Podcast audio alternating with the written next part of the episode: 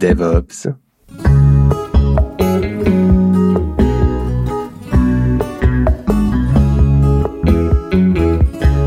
DevOps, le magazine et observatoire du DevOps.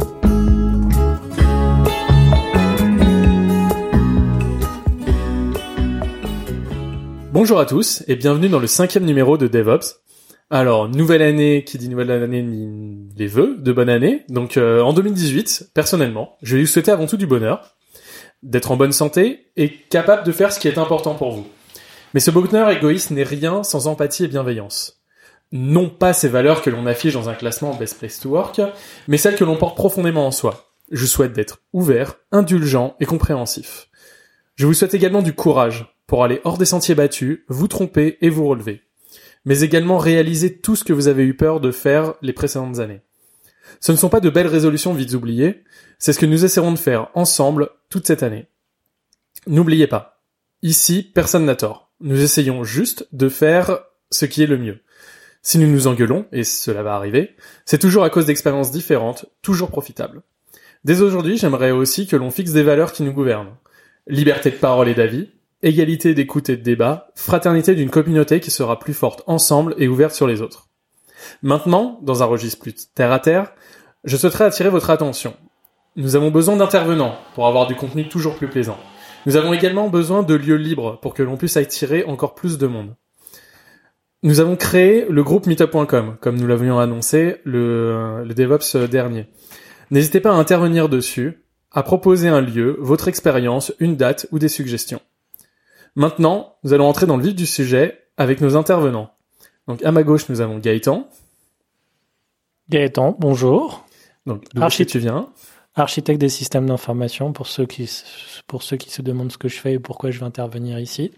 Gentiment invité par Guilhem pour participer à leur débat en apportant, on va dire, pas la touche DevOps parce que je ne me prétendrai jamais DevOps, mais mon côté touche à tout qui m'a fait devenir architecte des systèmes d'information, donc qui a à la fois la vision technique, mais aussi des fois la vision euh, objectif d'entreprise et alignement des différents. Pour le reste, euh, pour le reste, on verra pour la suite. Voilà. Après, nous avons Barthélémy, que vous connaissez. Voilà, Barthélémy, toujours ici. Euh, bon, cette fois-ci, j'ai une petite rubrique un peu technique pour parler des API REST, donc ça va être sympa. Euh, restez, venez nous écouter. Dans la partie technique. Après, nous avons deux nouveaux encore, mais là, beaucoup de nouveaux euh, à cette table. Euh, donc, nous avons Félix, qui est parmi nous. Ouais, donc bonjour Félix. Euh, en ce moment, je suis euh, SRE euh, chez Le Bon Coin, euh, donc sysadmin glorifié. Et, euh, et, voilà, ça fait 4-5 euh, ans que je fais ça maintenant. Mais dis-moi, on t'aurait pas déjà interviewé dans un précédent numéro? Je pense que c'était quelqu'un d'autre sous un sous un pseudonyme. Ah, c'est ma bon, faute. Vous pouvez voir, c'était le numéro hors série, euh, vous pouvez voir, c'est la dernière intervention. Et enfin, encore un nouveau, Mathieu. Salut euh, bah, donc Mathieu et moi je suis ingénieur SDN chez CloudWatt donc du réseau comment on automatise tout ça et comment on fait en sorte que ça roule voilà voilà donc alors aujourd'hui, euh, on va essayer de d'encore avoir un nouveau concept d'émission. Donc d'abord, euh, on va pouvoir euh, avoir toujours la rubrique classique, c'est quoi le DevOps? Après, on va pouvoir parler donc de la gouvernance IT avec Gaëtan et on pourra réagir tous ensemble. Et après, donc Bart vous l'a dit, sa chronique, mais également quelques news dont on va pouvoir parler au fur et à mesure et réagir autour. Donc on va commencer avec toi Gaëtan. C'est quoi le DevOps pour toi? DevOps pour moi? Bon, j'ai travaillé avec toi, donc j'ai été un peu, un peu infusé par euh, tes pensées hautes, mais euh, qui rejoignaient largement les mêmes. Pour moi, pour moi DevOps, c'est un peu comme d'autres choses, on va dire, dans l'IT, euh, style, style bah, tout ce qui est méthodologie utile et autres, c'est avant tout une philosophie et des grandes idées qui après sont, on va dire, appliquées à des postes particuliers. En l'occurrence, pour DevOps, euh, j'irai pas faire l'affront de séparer le mot en deux pour dire ouais, il y a des devs et des ops, mais euh, c'est quand même la base. Mais c'est surtout pour dire que les gens doivent travailler ensemble, couper les, les espèces de silos dans lesquels on existe tous et arriver à faire en sorte justement que, alors là, c'est pour boucler un peu avec la gouvernance IT. Le but quand même des différentes équipes, c'est de tenir un objectif.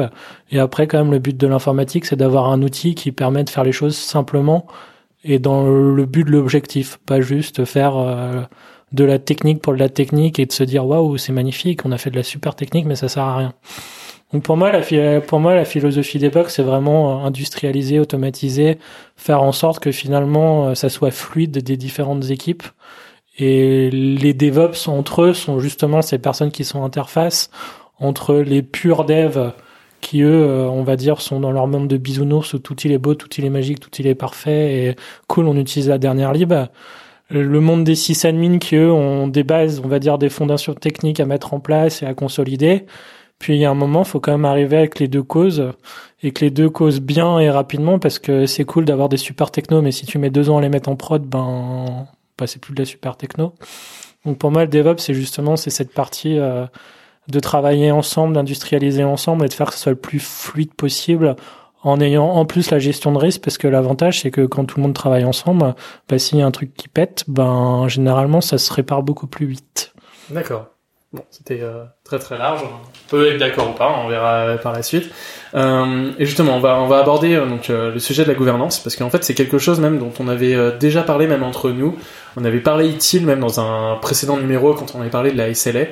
Euh, moi, j'aimerais donc euh, avoir ton ton avis parce que donc la gouvernance est un espèce de gros mot même parfois quand on parle quand on parle DevOps. J'aimerais donc avoir selon toi ton ta vision de la gouvernance et qu'est-ce comment euh, donc sans parler DevOps hein, purement la gouvernance qu'est-ce que ça a comme définition pour toi pour l'instant? Et après on rentrera plus en détail. Pour moi, la définition de gouvernance, en fait, c'est c'est vraiment le côté l'entreprise a des objectifs, le SI doit répondre à ces objectifs. Et c'est ça la gouvernance, c'est de se dire où c'est que le système d'information doit aller pour couvrir les objectifs de l'entreprise. Et quand on dit objectifs, c'est pas des objectifs techniques, c'est des objectifs de résultats, des objectifs d'évolution. Typiquement, je, prends un exemple un peu un peu bateau, mais une entreprise qui voudrait s'ouvrir à l'international, son SI, elle sait qu'elle va devoir l'ouvrir à l'international et on connaît tous les contraintes d'internationalisation, que ce soit sur la gestion des langues, des caractères à la noix, style le russe, le chinois et autres, etc. Et c'est des détails ou même juste simplement les fuseaux horaires. Là où on va dire que quand on est dans des sociétés franco-françaises, on va avoir des systèmes qui généralement sont à l'heure de Paris. Quand tu commences à travailler avec les US ou la Chine, ben tu te rends compte que ton UTC c'est une amie et que euh, tu peux pas tout faire en mode n'importe quoi. Donc la gouvernance, c'est vraiment, c'est souvent on entend parler de schéma directeur informatique. C'est un peu aussi un mot qui fait peur à tout le monde et autres. Faut voir que le schéma directeur, c'est l'objectif sur 3 à 5 ans du système informatique de l'entreprise avec des points de passage. Après, sur son schéma directeur, c'est un peu euh, une discussion qu'on avait en off avant, c'est bah t'as peut-être des urgences à gérer, t'as peut-être un super produit à lancer qui n'était pas prévu, il faut arriver à le gérer là-dedans. Et c'est là aussi que la gouvernance est importante, parce que la gouvernance donne un cadre, mais elle doit aussi s'adapter au quotidien. C'est-à-dire, ben typiquement dans un des qu'on abordera certainement tout à l'heure du Beldum ou du Spectre, Normalement, dans un schéma directeur, la gestion de ce type d'incident qui peut se produire, elle a été planifiée. On sait comment déclencher la communication, on sait qui déclencher à quel moment, et comment faire. On ne sait pas quelle est la cause nécessairement du problème, on ne sait pas combien de temps il va passer à être résolu, mais on sait comment on doit y aller. Ça donne un cadre. Après, c'est de la spécifique, c'est euh, quelles sont les bonnes personnes, les bons interlocuteurs. Mais là, j'ai envie de dire, c'est plus au niveau de la gouvernance déjà, c'est au niveau finalement du de la DSI ou de la gestion DSI. Donc c'est pour ça que le mot gouvernance fait souvent peur en disant ouais, euh, c'est c'est très obscur. Et c'est vrai que souvent les gens opposent gouvernance et agilité ce qui est pas franchement en fait le même domaine parce que grosso modo la gouvernance si tu parlais dans ton dans tes vœux de mots euh, bullshit euh, mal utilisés etc style bienveillance et autres la gouvernance en fait elle va donner ces mots là finalement mais après la réalisation c'est bien les équipes techniques et les on va dire les fonctionnels qui l'agissent et qui l'adaptent. D'accord. Donc euh, si jamais donc le lien avec avec par exemple l'architecte par exemple parce que là, donc, tu as parlé donc, de schéma directeur, des choses comme ça. Ça va être quoi, donc, justement, ce lien entre euh, des architectes qu'on peut avoir, donc, qui sont beaucoup plus, pour le coup, techniques? Comment ça va s'interfacer euh, avec eux en termes de, de purement de logiciels euh, Alors, déjà, déjà, architecte informatique, c'est un peu un mot bullshit en français, qui est beaucoup mieux traduit en anglais parce qu'il il existe sous ces différentes déclinaisons, parce que tu as l'architecte d'entreprise, qui lui va vraiment avoir la liaison entre le besoin fonctionnel dans l'entreprise et l'IT. Après, tu as l'architecte technique qui, lui, va plus assurer la cohérence technique des briques logicielles. Tu as l'architecte fonctionnel. Alors lui, ça dépend comment il est défini, mais généralement, c'est la personne qui gère les produits, comme on entend au sens produit, cartographie produit. Donc, euh, qui a des, qui porte des besoins métiers, qui porte des OKR, qui porte tout un tas de trucs, on va dire, euh, très non IT et qui est vraiment dans la gouvernance pour le coup, mais même pas dans la gouvernance ici, mais dans la gouvernance globale de l'entreprise. Combien te coûte une brique? Et euh, cette chose-là. Et donc sur ces différents niveaux d'architecte, en fait, c'est là où on voit les différents métiers. C'est que l'architecte d'entreprise, lui, il doit avoir vraiment la conduite globale par rapport au schéma directeur. Il sait où on va. Il doit pouvoir faire des choix sur euh, on va prioriser tel développement, telle brique pour avoir ses socles et bâtir dessus ou se dire bah là on fait du jetable, c'est on va sortir un truc rapidement mais on sait que dans un an on est poubellisé. Mais en faisant ça, il a la gestion du coût et du risque parce que c'est ce qu'on lui demande. Là où l'architecte technique, lui, doit plus avoir la vision, on va dire, euh, cadrage à la fois des DevOps, à la fois des devs, pour assurer la cohérence du SI et répondre aux besoins d'évolution du SI. Parce que c'est c'est le grand risque quand on oppose on va dire la pure technique à la gouvernance de l'entreprise, c'est que l'entreprise l'entreprise elle a peut-être des visions fonctionnelles où euh, certes elle a du one shot sur certains sujets, mais elle a elle a une vision très long long termiste. Quand as des investissements, euh, ils sont calculés sur trois ans, sur cinq ans, etc. Alors que quand même dans l'informatique, on peut quand même dire qu'on a une fâcheuse tendance à faire du euh, allez long terme en informatique, vous allez le donner à combien? Six mois? Parce qu'on sait pas ce qui va sortir dans les six mois. Bah ça dépend. Long terme logiciel, ouais, six mois ça peut déjà paraître long. En infrastructure, ça sera beaucoup plus long. Une infrastructure, tu vas la, tu vas la monter pour trois ans de base quasiment tu, sur les contrats, etc. Même les, quand on a des licences. Euh, ah. Après, ça dépend si tu parles de réalisation ou si tu parles de, de conception. Bah, c'est là, c'est justement là où. Ou de R&D, pardon. C'est là la, où la question est intéressante, c'est comment finalement ta ligne est différente, parce que tu peux très bien avoir une R&D qui est en mode freestyle et c'est normal, elle fait de la R&D. Par contre, sur ta production, généralement, ta production, tu as des coûts d'amortissement euh, sur l'infra, etc. Et là, tu dois garantir par rapport, on va dire, aux autres corps de l'entreprise que tu respectes tes budgets.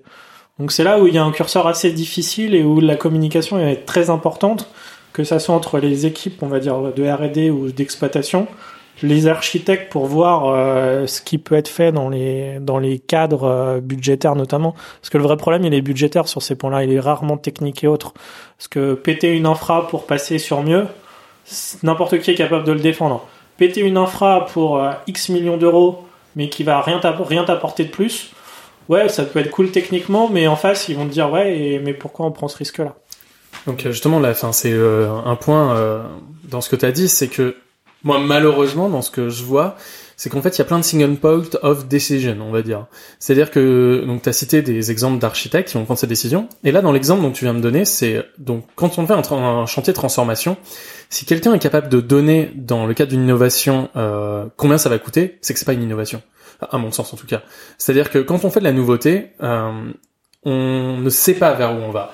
Donc c'est-à-dire que là, d'un seul coup, en fait, on se retrouve devant quelque chose. Euh, en fait, c'est justement le contraire. Enfin, y a d'expérience, c'est extrêmement dur d'apporter euh, de l'innovation, ou en tout cas d'aller la convaincre pour des gens qui ne, qui ne la comprennent pas.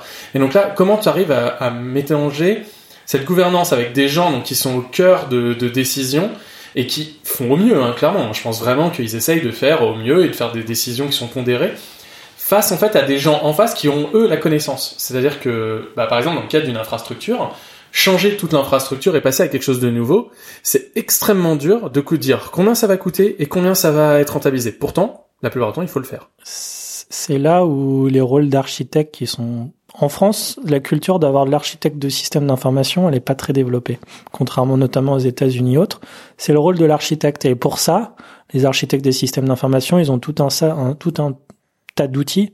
Typiquement, le TOGAF permet de faire ça, ou le TOGAF, dans la gestion de, cycle de vie d'une évolution, en fait, il y a un moment, il y a un coût. Sauf que, comme tu dis, sur la R&D, c'est dur d'estimer le coût de l'évolution. Mais en fait, le coût, il est calculé par rapport à un risque. Et le risque, c'est les équipes techniques qui l'évaluent. Donc, ça veut dire que par rapport à des décideurs, après, tu peux arriver avec ta brique en disant, voilà, je sais par exemple que peut-être pendant un moment, mon SI va être dégradé par rapport à l'actuel, mais c'est normal, c'est dans le cycle d'évolution du produit. Et euh, par rapport à ce cycle d'évolution, certes, je dégrade mon produit à un instant T, mais au, fin de cycle, quand l'autre brique dont je dépends aura elle-même évolué, je suis capable de vous dire et j'aurai les indicateurs pour vous prouver que ça a été amélioré. Et là, c'est le vrai rôle de l'architecte, et notamment de l'architecte d'entreprise, c'est d'être capable d'avoir la confiance des décideurs non techniques pour dire, bah voilà, moi je m'engage, je suis capable, je fais confiance aux équipes techniques et vous, vous pouvez me faire confiance.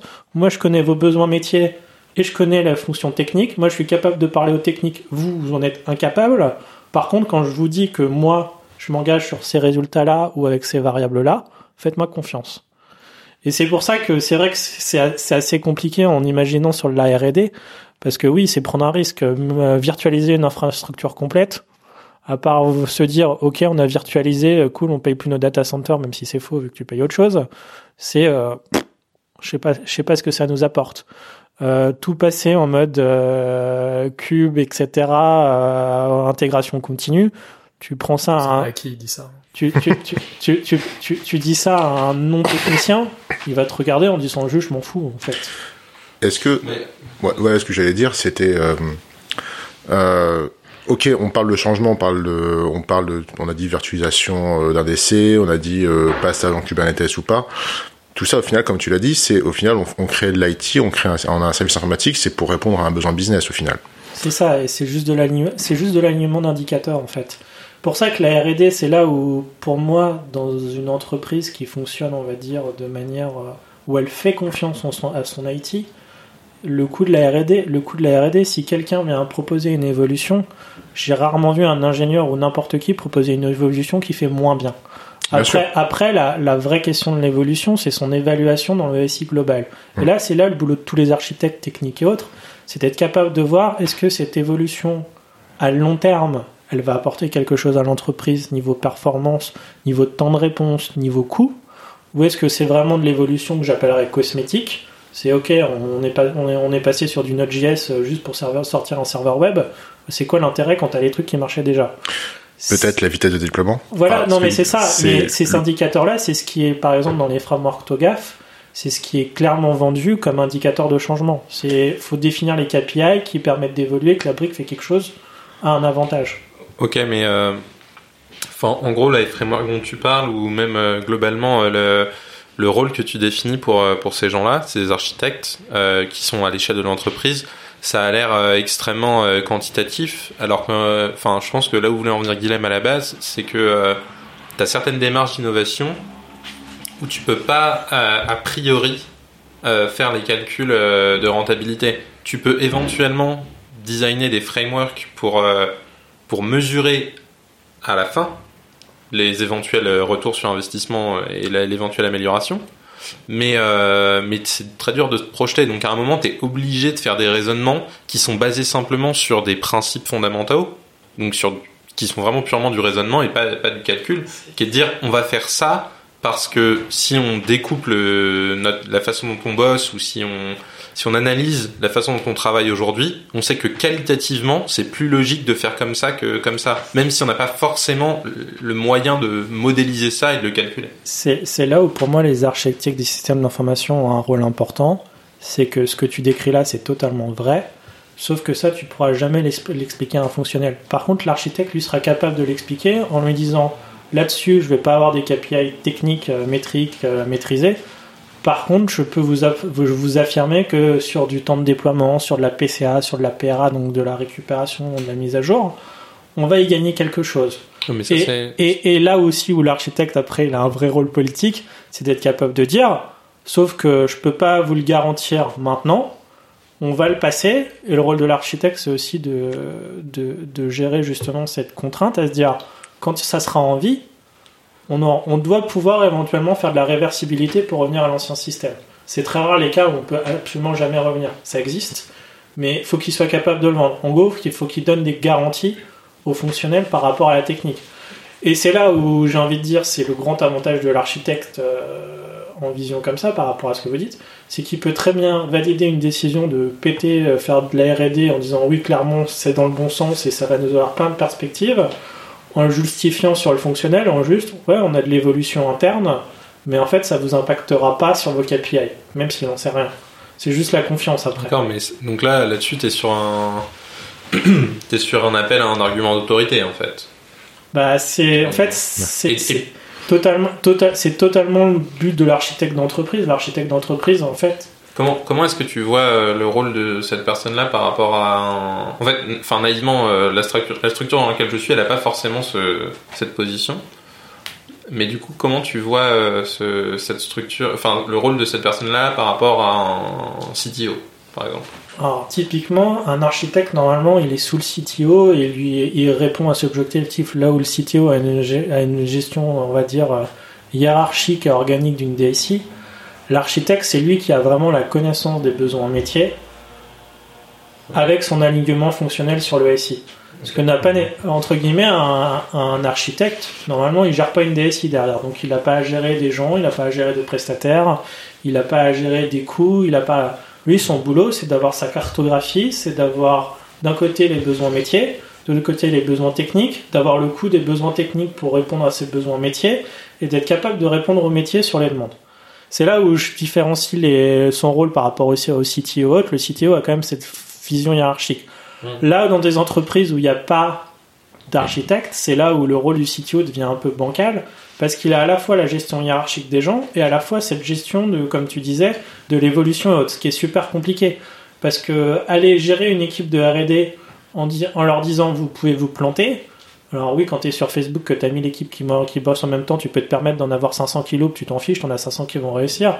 Mais quand tu es dans des entreprises un peu structurées à la française, j'ai envie de dire, ça va tout de suite demander des comptes. Bonjour, j'ai une R&D, vous n'avez pas produit. Bah oui, mais on fait la R&D en même temps, c'est normal qu'on ait des taux de perte. Alors que justement, quand tu es dans la gestion avec l'architecte qui est libéré de tout ça, finalement, c'est lui qui a la responsabilité de rendre compte aux fonctionnaires.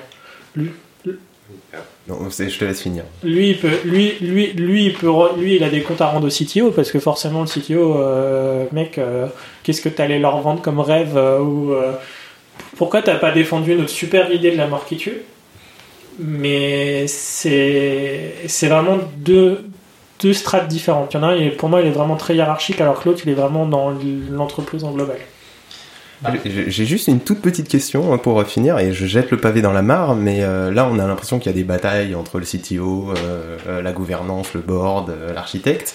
Mais comment comment on, peut générer, enfin comment le DevOps c'est de la culture, comment on va générer, on va fédérer les personnes et on va générer une culture autour de cette gouvernance là. Parce que j'ai l'impression un peu que c'est du c'est du c'est du top down quoi, que ça nous arrive dessus et qu'on dit ok les objectifs c'est ça ça ça parce que l'entreprise a décidé que c'était bien et, euh, et débrouillez-vous quoi. Donc euh, c'est comment comment tu fais en sorte que les gens ils se l'approprient, ils s'identifient à cette gouvernance et ils soient d'accord? Enfin, j'ai l'impression que c'est juste à sens unique et moi je suis absolument pas d'accord.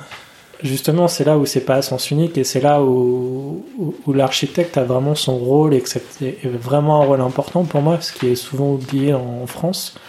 C'est que, comme, comme ma définition du DevOps disait, c'est un but où il n'y a pas de silo, donc où il y a vraiment normalement l'échange entre les différentes équipes qui exploitent, qui, qui mettent en place, qui développent, etc. L'architecte, lui, il va être là pour garantir, pour garantir quand même que les objectifs du produit sont en tête de tout le monde. Après, j'ai envie de dire, il est juste là pour vérifier que ça cadre avec les petites cases. C'est vraiment dans le sens où, euh, voilà, l'objectif, tu vas pas laisser tes DevOps faire un truc alors que ça va à l'opposé de l'objectif de l'entreprise. Par contre, si ça cadre ou si quelqu'un a des bonnes idées dans l'entreprise, là, ça va être aussi au- à l'architecte de les présenter aux fonctionnaires en disant, au fait, euh, on a ces idées-là, ça pourrait vous ouvrir de nouvelles fonctionnalités, de nouvelles visions. Voilà ce que ça vous permet. Et c'est-à-dire transformer là où, comme tu dis, dans une vision très top-bottom, tu as la vision du fonctionnel vers le technique, pas aussi d'ouvrir que la technique, elle peut ouvrir de nouvelles perspectives au fonctionnel. Donc c'est un médiateur plus qu'un architecte. Alors moi ce serait comme ça que je l'appellerais. Bon, de toute façon, euh, je pense que tout le monde se fera son avis là-dessus et on pourra même encore avoir des débats euh, plus tard. Moi, je, juste pour un peu euh, avoir euh, peut-être euh, ouvrir un peu le débat, enfin et aussi le finir, d'être un peu les deux euh, et d'être un peu plus prosaïque euh, pour le coup. C'est euh, tout à l'heure, tu avais parlé de Togaf. On, a, on nous a posé une question justement sur meetup.com sur le lien entre ITIL et DevOps. J'aimerais que tu nous fasses un peu, enfin, est-ce que tu connais des frameworks comme ça et qu'est-ce qu'ils veulent dire, qu'est-ce qu'ils veulent faire, juste même pour de la, pour de la culture, voilà, une certaine définition là-dedans, voilà, TOGAF, ITIL, et tous ceux que tu connais peut-être pour que les gens euh, puissent après aller chercher même sur euh, Wikipédia et autres. euh, Non, bah, il y en a des tonnes, il y a Cobit, euh, etc. Non, euh, je connais, je connais très bien Togaf parce que c'est vraiment, euh, on va dire, euh, ce qui est dans l'air du temps depuis 20 ans euh, sur l'architecture d'entreprise, de SI, etc. Et justement, ils ont pris en compte les retours des différentes, on va dire, façons d'organisation et notamment la méthodologie agile appliquée euh, sur le développement. Pour ça que c'est, Et comment, comment tu le définirais concrètement? Ça veut dire quoi? Toga, faut le voir. Alors là où utile, on peut dire que c'est des méthodes et que finalement, quand on lit les méthodes, on se dit bah en fait c'est con, c'est juste qu'on fait naturellement si on réfléchit pas et qu'on est un peu cohérent. Togaf, c'est vraiment une structure de raisonnement et une structure de gestion du SI qui permet qui permet d'avoir de la lisibilité, oula, de la lisibilité par rapport à quelqu'un qui est non technique. C'est-à-dire être capable de lui apporter euh, voilà comment on va faire, voilà comment ça a été fait, voilà comment comment on va le mesurer, quel coût ça a, voilà on fait une itération, ça nous permet. Et c'est concrètement, euh, il y a déjà toutes les métriques qui sont faites et c'est sur étagère ou c'est vraiment non juste non des- c'est c'est c'est c'est vraiment c'est vraiment du framework à s'approprier après et qu'il faut adapter à chacun des contextes d'entreprise parce que et c'est très cher euh, quelqu'un. et payer très cher quelqu'un ou pas ou ne pas payer quelqu'un et, Et se- essayer euh. de faire ça en disant c'est bien les autres le font et on n'a rien compris à ce qu'ils font mais c'est pas grave euh, D'accord. Donc c'est vraiment un framework euh, de, de façon de. de- oui c'est vraiment du pro- le mot interdit c'est vraiment du process euh, de la documentation du référentiel et comment le faire Et donc par rapport à ITIL. alors IT- ITIL pour moi c'est euh, c'est vraiment de la méthodologie alors euh, vous allez dire c'est quoi la, différence entre la méthodologie et du process? ITIL, ils ont quand même cadré les choses. On a les RFC euh, quand on a des changements à faire. On a tout ce qui est méthodologie de support, tout ce qui est méthodologie de change euh, en évolution, etc. Et euh, on va dire que c'est beaucoup plus concret à appliquer euh, au quotidien que TOGAF, ou quand vous lisez un document TOGAF, au début, vous vous dites, mais les mecs, ils ont fait de la philo. Puis après, il faut regarder les cas pratiques et les cas d'exemple. Là, on comprend ce qu'ils veulent dire. Ah oui, donc mon produit dépend d'eux. Donc quand, si je fais des évolutions, il faut absolument que je marque dans les évolutions quel impact les évolutions de l'autre. Euh, c'est beaucoup moins... euh, Mais euh, attends, du coup, euh, tout ça, c'est pas genre vachement euh, à l'opposé de d'autres logiques euh, du style euh, les, logiques où tu vas créer des, équipes indépendantes type feature team avec des, donc des équipes pluridisciplinaires avec des gens qui représentent le produit et donc même l'équipe en elle-même qui porte sa propre vision de son produit une équipe qui est indépendante du reste de l'organisation et qui peut euh, itérer euh, vachement plus rapidement. euh. Non, parce qu'en fait, c'est comme je dis, c'est juste du. les- En fait, quand on prend que ce soit euh, ITIL, etc., c'est quoi le principe? C'est d'avoir un référentiel. C'est d'avoir des docs qui décrivent le produit et comment le faire évoluer, euh, quels sont ses risques, quels sont ses inconvénients, euh, quels sont ses incidents, faire évoluer s'il y a beaucoup d'incidents, etc. Et euh, ça, même si tu fais une feature team haute, tu l'as pareil. Ta feature team, tu l'as, tu, elle- normalement, elle, a- elle peut fonctionner sans documentation. Mais non, fait- mais c'est c'est pas tant qu'elle peut fonctionner sans documentation que le, le principe d'indépendance des feature teams, il doit être amené aussi sur le process. C'est-à-dire que pour moi, le but de ça, c'est aussi que chacune des équipes, euh, ou pas forcément, ça se fait peut-être pas à l'é- à l'échelle de l'équipe, mais tu as des sous-organisations à l'intérieur de l'organisation qui euh, décident de, de, de fonctionner en, indépendamment euh, et, et donc qui peuvent faire évoluer leur propre process indépendamment des autres. En Oui, fait. mais c'est pas gênant parce que typiquement Togas, c'est on va dire c'est du process global sur le produit en global. Si dedans toi tu as défini que ton produit il était constitué de 25 filles teams etc. Tant que ces trucs ressortent un élément qui répond à la KPI au final, euh, elles font comme elles veulent. C'est là où il y a les différences des fois après entre les frameworks d'entreprise style TOGAF, les méthodologies style ITIL, c'est que c'est pas tu l'appliques pas en mode brut dur. C'est assez souple pour pouvoir l'appliquer finalement à chaque philosophie de fonctionnement. Ouais, j'ai encore un petit peu de mal sur la définition TOGAF. Tu mettrais ça, enfin, est-ce que tu commences à, construire une entreprise, tu as un business que tu veux monter, tu commences à un, tu sais que tu as un SI à, à développer, tu commences à, en le buildant par du, par du TOGAF ou euh, tu commences. Enfin, j'ai du mal à le voir dans le, enfin, je repense au product management, je pense au product Alors, owner. je, vais, je, vais- je vais- je vais être en mode un peu un, un, un peu enfoiré c'est que tu peux fond. commencer à parler de TOGAF quand tu as une vision de ton évolution de ton système d'information Si tu veux faire du en mode startup à l'arrache, on va dire ou plutôt tu produis et tu sors très rapidement, jamais tu feras du TOGAF. On sait tous que la première chose qu'on sacrifie quand on veut faire vite, c'est la documentation, c'est euh, les perspectives d'évolution. Tu veux sortir ta fonctionnalité, tu veux pas forcément prévoir le coup d'avance de dire ok je la sors là, je vais avoir après telle évolution. Parce que là, on a tué euh, deux trois lignes managers euh, dans, dans, la, dans la discussion, mais mais c'est pas. Je pense qu'on va en rester là déjà sur, sur ce débat. Je pense qu'on a les gens ont déjà vu un peu plus ce que c'était que maintenant. C'est si jamais ça vous plaît, on reviendra dessus parce que on a vu que TOGAF, euh, ITIL, etc. C'est toujours des points un peu euh, les pain points où on sait pas trop où est-ce qu'on. Non, par contre, par, contre, par rapport à la question d'ITIL versus notamment DevOps, c'est pas incompatible.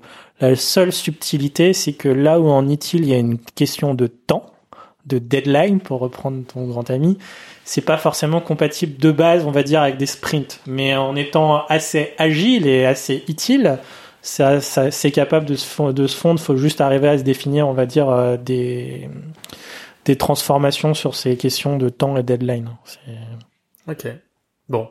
Bah, tu nous as un peu teasé euh, la suite euh, de ce dont on allait parler, et je pense que l'actualité du moment, vous l'attendez tous, tout le monde en a parlé cette dernière semaine, euh, ça a fait peur dans les chaumières, ça a fait pleurer des gens, ça... Allez, vas-y. Mais... et donc, on va parler de Meldon Spectre, et donc je pense que c'est avec Célix qui va nous en parler parce qu'il est chaud bouillant sur ce sujet. Tellement au taquet. Euh, ouais. Donc en fait, en gros, euh, bon, je pense que tout le monde est à peu près au courant, mais euh, il y a il y a trois vulnérabilités, trois CVE qui sont qui ont été publiés, qui devaient être publiés le 9 janvier, qui ont fuité un petit peu avant, qui ont été trouvés indépendamment par nos amis de Google du projet Zéro et des chercheurs allemands, je crois. Euh, et qui globalement affectent la plupart des CPU dans le monde. Donc Meldon en particulier, ça touche surtout Intel, mais euh, mais les autres euh, peuvent aussi euh, peuvent aussi impacter donc AMD.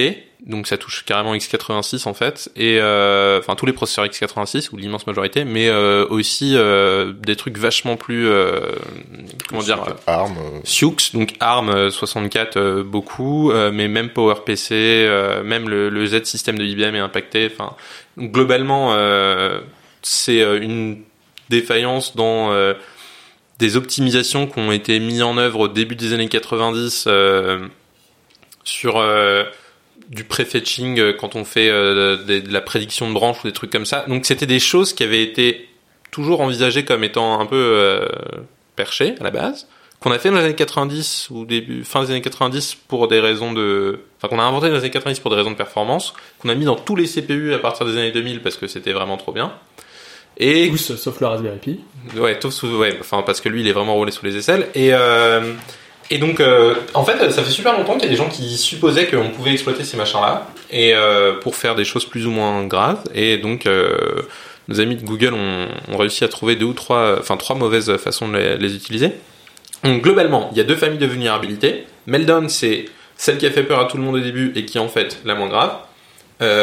Ça faisait peur à tout le monde parce qu'en fait, ça permet à des process en userland de toucher à de la mémoire qui est dans le kernel.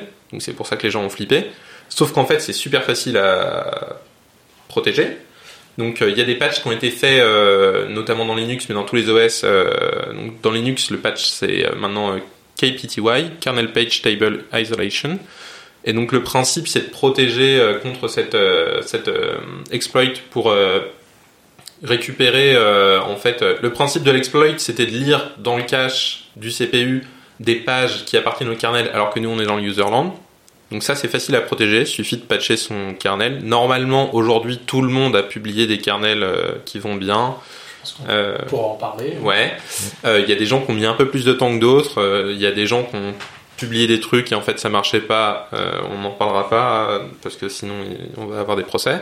Et euh, après il y avait Spectre. Spectre ça c'est beaucoup beaucoup plus embêtant. Donc il y a deux vulnérabilités qui sont des variations sur un même thème. Euh, concrètement, c'est plutôt des histoires de une application A qui lit la mémoire d'une application B ou du JavaScript dans votre navigateur qui lit de la mémoire que le navigateur voulait protéger. et ça, c'est assez embêtant parce que globalement, c'est plus difficile à protéger juste en upgradant son kernel. Donc la plupart des applications ont publié des patchs pour se protéger. Notamment toutes les applications qui exécutent du code qui est arbitraire. Donc typiquement Firefox, Chrome, un, browser chez vous, il faut comprendre que c'est une machine virtuelle qui tourne sur votre CPU et qui exécute du code qui a été écrit par d'autres gens. Principalement euh, de tonnes de JavaScript qui ont été écrits par des trackers de pub. Suivez mon regard. On sent vouloir jeter de pierre à mon voisin de droite. Donc voilà. Non mais donc principalement c'est ça votre problème. Aujourd'hui quand vous allez sur un sur n'importe quelle page web, vous avez absolument aucune idée de tout le code qui va être euh, exécuté et l'immense majorité du code qui va être exécuté n'a pas été écrit par les gens que vous allez visiter. Donc, euh, donc voilà, donc c'est ça le, le souci. Sauf si tu t'appelles Richard Stallman. hein. Oui, voilà, sauf si tu appelles Richard Stallman et que tu vas, tu, désactives le JavaScript, mais euh, du coup, c'est vachement pas pratique sur Internet aujourd'hui. Et donc, bref, il y a euh, globalement, il y a deux ou trois façons de se protéger en upgradant le microcode des CPU Intel, notamment. Euh, et euh, il y a des mitigations dans le kernel qui sont possibles pour certaines classes d'attaque. Il y en a d'autres qui sont plus difficiles à faire. Et ce que Google a réussi à faire euh, et qui va probablement arriver upstream euh, assez rapidement, parce qu'ils ont open sourcé tout ça, c'est euh, une mitigation qui s'appelle Red Pauline. Concrètement, l'idée c'est de fixer les compilos pour que plutôt que de jumper de manière ar- arbitraire dans des espaces mémoire, on remplace des instructions jump, en gros, par un savant exercice qu'ils appellent trampoline, euh, avec un return. Euh, et donc, on se protégerait d'aller lire des, espaces mémoire qu'on n'a pas le droit d'aller lire. Donc, ça devrait arriver, ça commence à arriver. Il y a, il y a, il y a deux, trois euh, distros qui, ont publié ça, par exemple, pour, Linux, les, les patchs Red Pauline. Mais, euh, mais ça, pour le coup, c'est pas encore mitigé partout. Donc, les applications peuvent elles-mêmes se protéger, mais une vraie protection système, c'est plus compliqué. Il y a Red Hat qui, offre un truc, mais, c'est assez compliqué. Donc euh, là, en fait, ce qu'on voit dans cette euh, classe d'attaque, et encore, on peut même en citer euh, plein d'autres qui arrivent. euh, on a par exemple, on- il y a une faille, euh, genre euh, hier, je crois, sur Intel, euh, sur un composant Intel d'entreprise de surveillance à l'intérieur. Intel ME, tu veux dire? Ouais, on avait on a une faille, euh, voilà. On a même des failles à l'intérieur de Minix, c'est ça, qui est à l'intérieur de. Non, en fait, le, le truc, c'est plutôt que le management de système de Intel que tu as sur tous les serveurs et la plupart des laptops, en fait, dedans, il y a un OS. Et dedans, donc, il y a un Minix qui tourne avec un niveau de privilège qui est supérieur à celui de ton root, de ton OS, en fait, en gros. Donc, ce qu'on appelle, euh, de ce qu'ils appellent euh, prosaïquement le ring moins 2. Le, donc, le, le, kernel, il est exécuté dans le ring 0, tu vois. Et euh, donc c'est assez fun que ce soit un Minix parce que c'était un truc qu'on pensait que personne n'utilisait. En fait, c'est dans 100% de tous les serveurs du monde. Enfin, tous les serveurs Intel, donc genre 99% des serveurs du monde, pardon. Donc c'est c'est fou quoi. C'est probablement le truc le plus déployé dans le monde en fait, Minix. Euh, ce qui est assez rigolo. L'OS le plus. euh, Oui, le plus déployé, ce qui est assez rigolo à Mais, imaginer. euh, mais donc voilà, mais en fait, là, enfin, ce que ce que je veux dire, c'est que on commence donc à avoir des espèces de classes d'attaque où en fait on a un- une symbiose euh, entre entre hard et soft. Là où avant, en fait, on avait mis une séparation, genre on avait des ingés hard, des ingés soft. Là, Et on le voit hard n'avait pas de faille de sécu. Ou alors si, enfin oui, Donc, il fallait avoir un accès physique, quoi. Voilà, c'est ça. Ou alors il était buggé, ou alors des choses comme ça. Non, mais il pouvait être buggé, mais personne n'envisageait que le hard avait des trous de sécu. Quoi. Voilà. Enfin, on- personne n'envisageait. Les gens qui faisaient de la sécurité, probablement, mais le commun des mortels comme nous, euh, avait pas, euh, prenait pas ça en compte. Et donc, donc là maintenant c'est vraiment genre on a un lien fort entre hard et soft plus qu'on pense avant et donc peut-être cette différenciation hard soft elle est presque plus. en fait. Est-ce que c'est c'est pas lié aussi à la à la à l'avenue des euh, à l'avenue des technologies de virtualisation?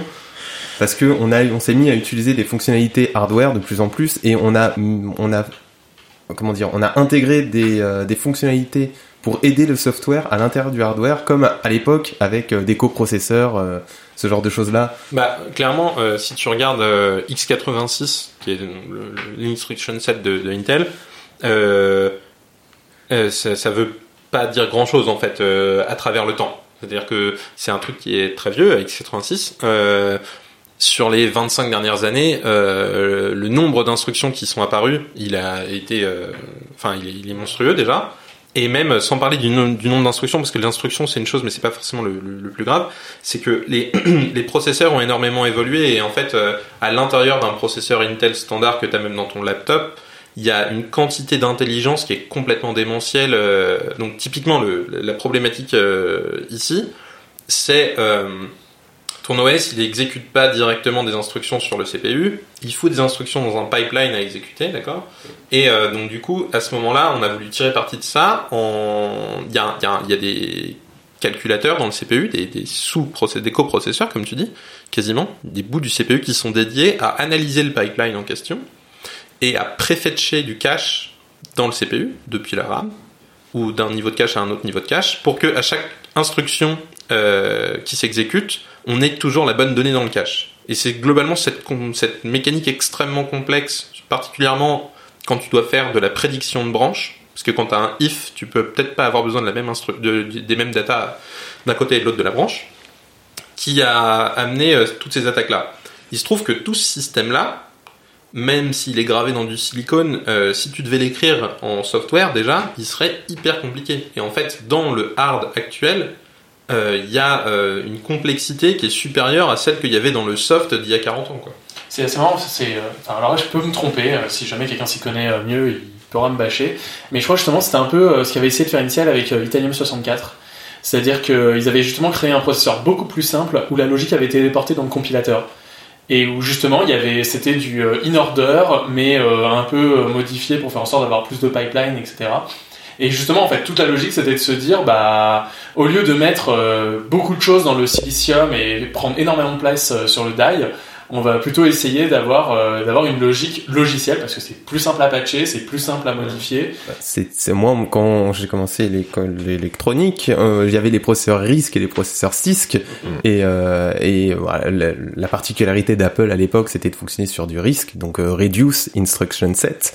Et de Intel c'était de fonctionner sur du complete ou du full instruction complexe, complexe instruction set. Et c'est vrai qu'on est passé sur du complexe. Et là ce que j'ai l'impression que tu es en train de décrire c'est du reduce. D'ailleurs on a quelques c'est même un tout petit peu plus fort que ça, parce qu'en fait, euh, euh, effectivement, euh, les processeurs, il y a des processeurs euh, qui sont pas euh, affectés, mais il y a aussi des processeurs qui sont catégorisés risques qui sont affectés, en fait. Donc c'est pas que l'instruction set, c'est aussi effectivement euh, ce que tu mets comme logique dans le CPU qui a pas vraiment à voir avec quelle instruction t'exécutes parce que par exemple une instruction compliquée c'est une instruction qui décode une string tu vois ça c'est donc il y a, plein d'instructions spécifiques pour les strings pour faire des deltas entre deux strings par exemple. Il y a des instructions dans x86 chez Intel tu vois. Ça dans un ARM euh, V6 que tu as dans ton Raspberry Pi il euh, y, a, rien pour faire ça. Mais ça c'est une instruction euh, ça aurait pu être une addition de 64 bits. Ça, ça change pas grand chose alors que là c'est carrément des d'autres mécaniques d'optimisation qui sont rajoutées et qui sont pas complètement perpendiculaires, mais un petit peu différentes de combien d'instructions tu as. Ça n'empêche que effectivement, Itanium, il me semble qu'effectivement c'était plus ou moins orienté là-dessus. Et il y a, a d'autres CPU qui sont orientés là-dessus. Là, là, en fait, je, pense que vraiment, en fait, ce qui s'est passé pendant un temps, c'est que les euh, les processeurs euh, voyant en fait des systèmes au-dessus qui étaient peut-être pas très intelligents, difficiles à bouger, par exemple, euh, bah, il fallait pour Itanium, il fallait complètement avoir un OS repensé pour Itanium. Et c'est pour ça qu'ils n'ont pas réussi à l'imposer, c'est qu'en face, tu as des Windows qui ont sans doute rarement voulu changer.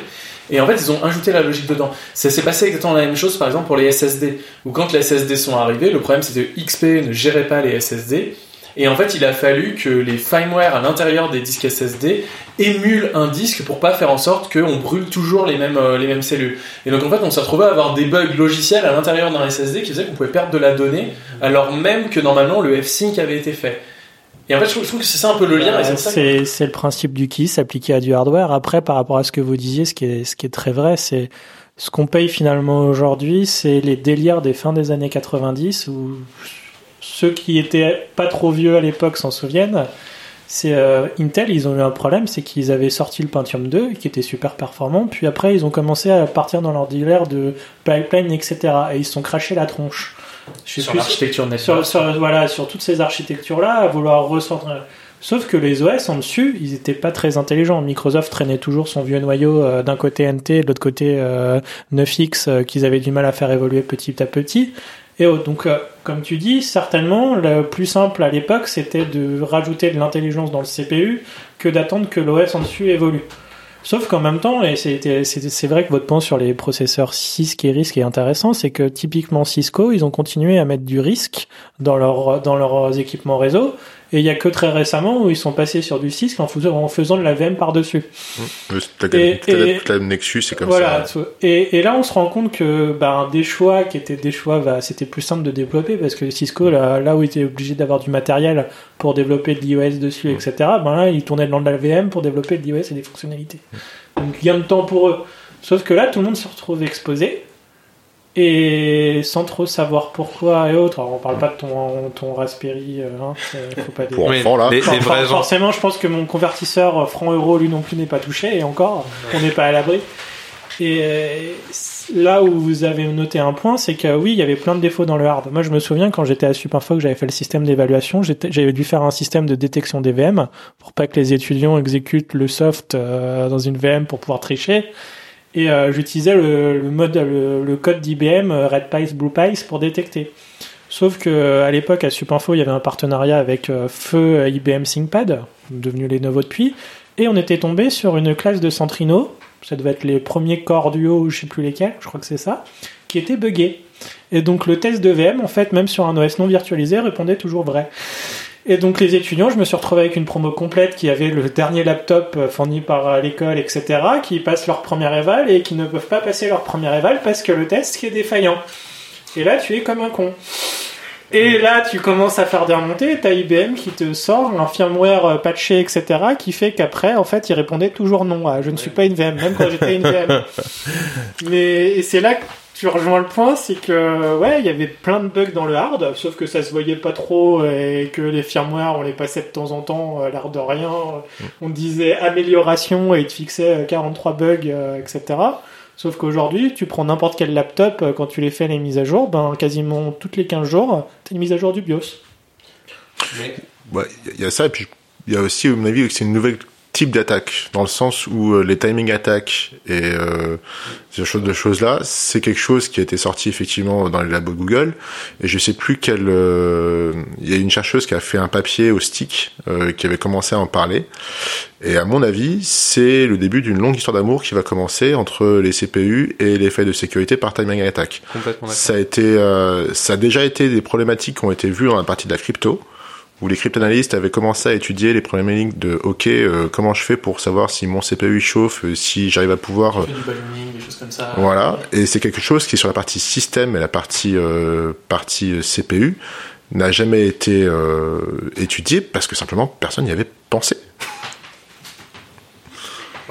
Et je pense qu'on va pouvoir s'arrêter là, sinon on aura encore d'autres sujets parce que euh, si jamais tes prédictions sont justes et on l'espère pas et en même On temps va si. le patcher pour ses prédictions, histoire qu'elles deviennent fausses. Et en même temps si, moi je trouve ça plutôt sympa. En fait, j'ai quand même un truc à rajouter. Euh, juste pour conclure, euh, le le l'idée que tu avais, que en fait le software était trop lent dans l'évolution et que en fait l'évolution hardware était plus rapide et que en fait c'était plus simple de faire évoluer le hard et de mettre des trucs dans le hard. Bon, je pense que c'est pas exactement que ça l'histoire parce que mettre des trucs dans le hard ça a aussi plein d'intérêt d'un point de vue performance, mais n'empêche que c'est pas du tout un truc euh, nouveau cette, cette idée-là. Et euh, c'est même un truc qui a 40 ans en fait. Euh, c'est une des c'est une des raisons pour lesquelles on a fait de la virtualisation d'ailleurs. Que le soft a jamais aussi évolué aussi vite que le hard en fait. C'est jamais arrivé dans l'histoire de, l'informatique. Le soft a toujours été le truc qui était le plus lent. Et euh, c'est les premiers à avoir fait cette expérience, c'était IBM dans les années 60 quand ils ont sorti une toute nouvelle euh, architecture top moumoute qui était l'IBM 360, qu'ils ont demandé à tous leurs clients de l'acheter pour porter tout leur soft que leur, tous leurs clients leur ont dit qu'ils ne pouvaient pas et qu'ils n'allaient pas réécrire leur soft, et que IBM a dû inventer la virtualisation pour euh, garder des clients en gros quoi. Et si jamais je rebondis là-dessus, et vraiment c'est à toute fin, on voit que là Windows, euh, pour sortir un Windows ARM, a dû sortir une compatibilité x86 sur ARM pour faire tourner les applications que de toute façon ils savaient que là- personne n'allait réécrire. On revient, une- on revient d'une boucle temporelle de 60 ans. C'est ça. Non, c'est assez, c'est assez dingue. Donc euh, peut-être peut-être euh, l'état d'esprit des- de la plupart des développeurs qui pensent qu'ils sont tout le temps au top par rapport au hard, euh, c'est genre Bullshit. C'est pas totalement bullshit, c'est en même temps les deux à la fois. Quoi. Vivement Enfin, qu'on ait les failles dans les GPU, hein, ça va pouvoir faire des trucs sympas Ça aussi. peut être très rigolo, ouais. T'en as, Donc, sûr. euh, Faut les trouver, c'est tout. Et même dans les cartes réseau. Et c'est, Ouais, bah, euh, Ça, il y en a déjà. Voilà, donc euh, voilà. Plein de choses en perspective génialissime. Maintenant, on va passer à un sujet donc, toujours un peu hard. on va parler de Docker et euh, Docker Inc. plus exactement. Donc ça, c'est un c'est un blog post euh, qui a été fait euh, il y a pas longtemps. Je- on vous filera tous les liens euh, des articles euh, de quoi on parle. Euh, donc euh, c'est un article sur Docker Inc. is dead. Donc euh, ça s'attache pas trop à la technologie Docker en elle-même, qui à l'heure actuelle justement a réussi d'être à être découplée et à réussir à peut-être s'affranchir un peu aussi de la tutelle euh, de Docker Inc. Mais c'est vraiment qu'à l'heure actuelle, l'entreprise en elle-même a commencé à péricliter, on va dire en tout cas c'est l'avis du blog post, Euh, les raisons évoquées, euh, bah, c'était des fois des choix technologiques qui n'étaient pas forcément les bons. On peut citer euh, là vraiment Swarm par rapport à Kubernetes pouvoir en débattre là-dessus. Et euh, mais aussi bah, des choses internes. Euh, on va penser euh, à tout ce qui est harcèlement au sein de l'entreprise. On va penser à des choses comme ça. on va penser à une culture peut-être, enfin peut-être d'avoir cherché trop d'investisseurs, etc. Et c'est vraiment donc là sur un cas précis, on va peut-être pas essayer de se d'en parler trop longtemps, mais votre avis là-dessus sur Docker Inc, ce qu'ils ont fait et, et où est-ce qu'ils en sont maintenant? Alors, moi j'étais à la DockerCon cette année euh, alors, je je pense pas que euh, que Dockering va mourir euh, très rapidement. J'en doute très fortement. Ils ont clairement fait un énorme virage vers l'enterprise et vers la migration de systèmes qu'ils qualifient de legacy vers des trucs conteneurisés. donc c'est le, c'est leur gros gros gros focus aujourd'hui. évidemment, du coup, ils sont devenus vachement moins cool globalement, hein, le cool factor de, Docker euh, dans l'infrastructure, il a, pris un gros plomb dans l'aile. Euh, mais peut-être qu'ils vont réussir à gagner de l'argent avec ça peut-être que ça va leur filer suffisamment d'argent pour se retourner parce qu'en parallèle de ça, on sent qu'il y a clairement une guerre interne hein, dans Google, dans oula, dans Docker, entre euh, lapsus révélateur, entre euh, clairement les gens qui poussent le business actuel et qui se disent bah le business actuel, il est, euh, tu vas voir les banques et tu leur dis euh, les mecs coucou, installez Docker sur vos machines, mettez toutes vos applications pourries qui sont existantes dans du Docker et pouf, vous avez plus besoin de faire de migration IT, qui effectivement est probablement un business model hyper rentable. Euh, pourvu que tu arrives à le vendre. Et euh, d'un autre côté, les gens qui sont là à dire, ok, euh, on s'est peut-être gaufré sur Swarm. À mon avis, c'est un problème stratégique et communautaire, pas euh, technologique, mais why not? On s'est gaufré sur Swarm, faut vite qu'on aille sur Kubernetes, en gros. Faut qu'on devienne une distro Kubernetes, faut qu'on machin. Et je pense que le seul truc qui est vraiment inquiétant sur Docker aujourd'hui, c'est qu'il s'éparpille. Ouais, moi, moi, je pense que ils ont quand même l'avantage d'avoir laissé une marque et d'avoir encore une marque aujourd'hui présente qui est Docker, Docker et Docker, Docker Hub. Euh, enfin, ils ont quand même, enfin, ils ont un poids dans la communauté et c'est vraiment pas rien. Donc euh, ça, je pense qu'il y a encore du capital. Il y a du, il y a certes, ils ont perdu en cool factor, mais il y a, il y a du, du capital communautaire encore présent et, euh, et il y a moyen en effet de faire quelque chose. C'est vrai qu'aujourd'hui, on, en termes de lisibilité de l'offre, il euh, y a une grosse lacune. On sait pas vers quoi il va, euh, ils vont, pardon. Euh, le passage à Docker EE, Docker CE s'est fait un peu dans la douleur. Il y a beaucoup de personnes, même au sein de la communauté, qui étaient des gros fanboys, qui ont dit ah non non moi je passe pas, je passe pas la version, je reste sur une vieille version. je suis allé sur le, site de Kubernetes encore maintenant, ils conseillent d'être sur la version. Exactement. Oui, mais mais ça c'est du sabotage. Enfin... Ça s'appelle de la stratégie. c'est du sabotage, honnêtement.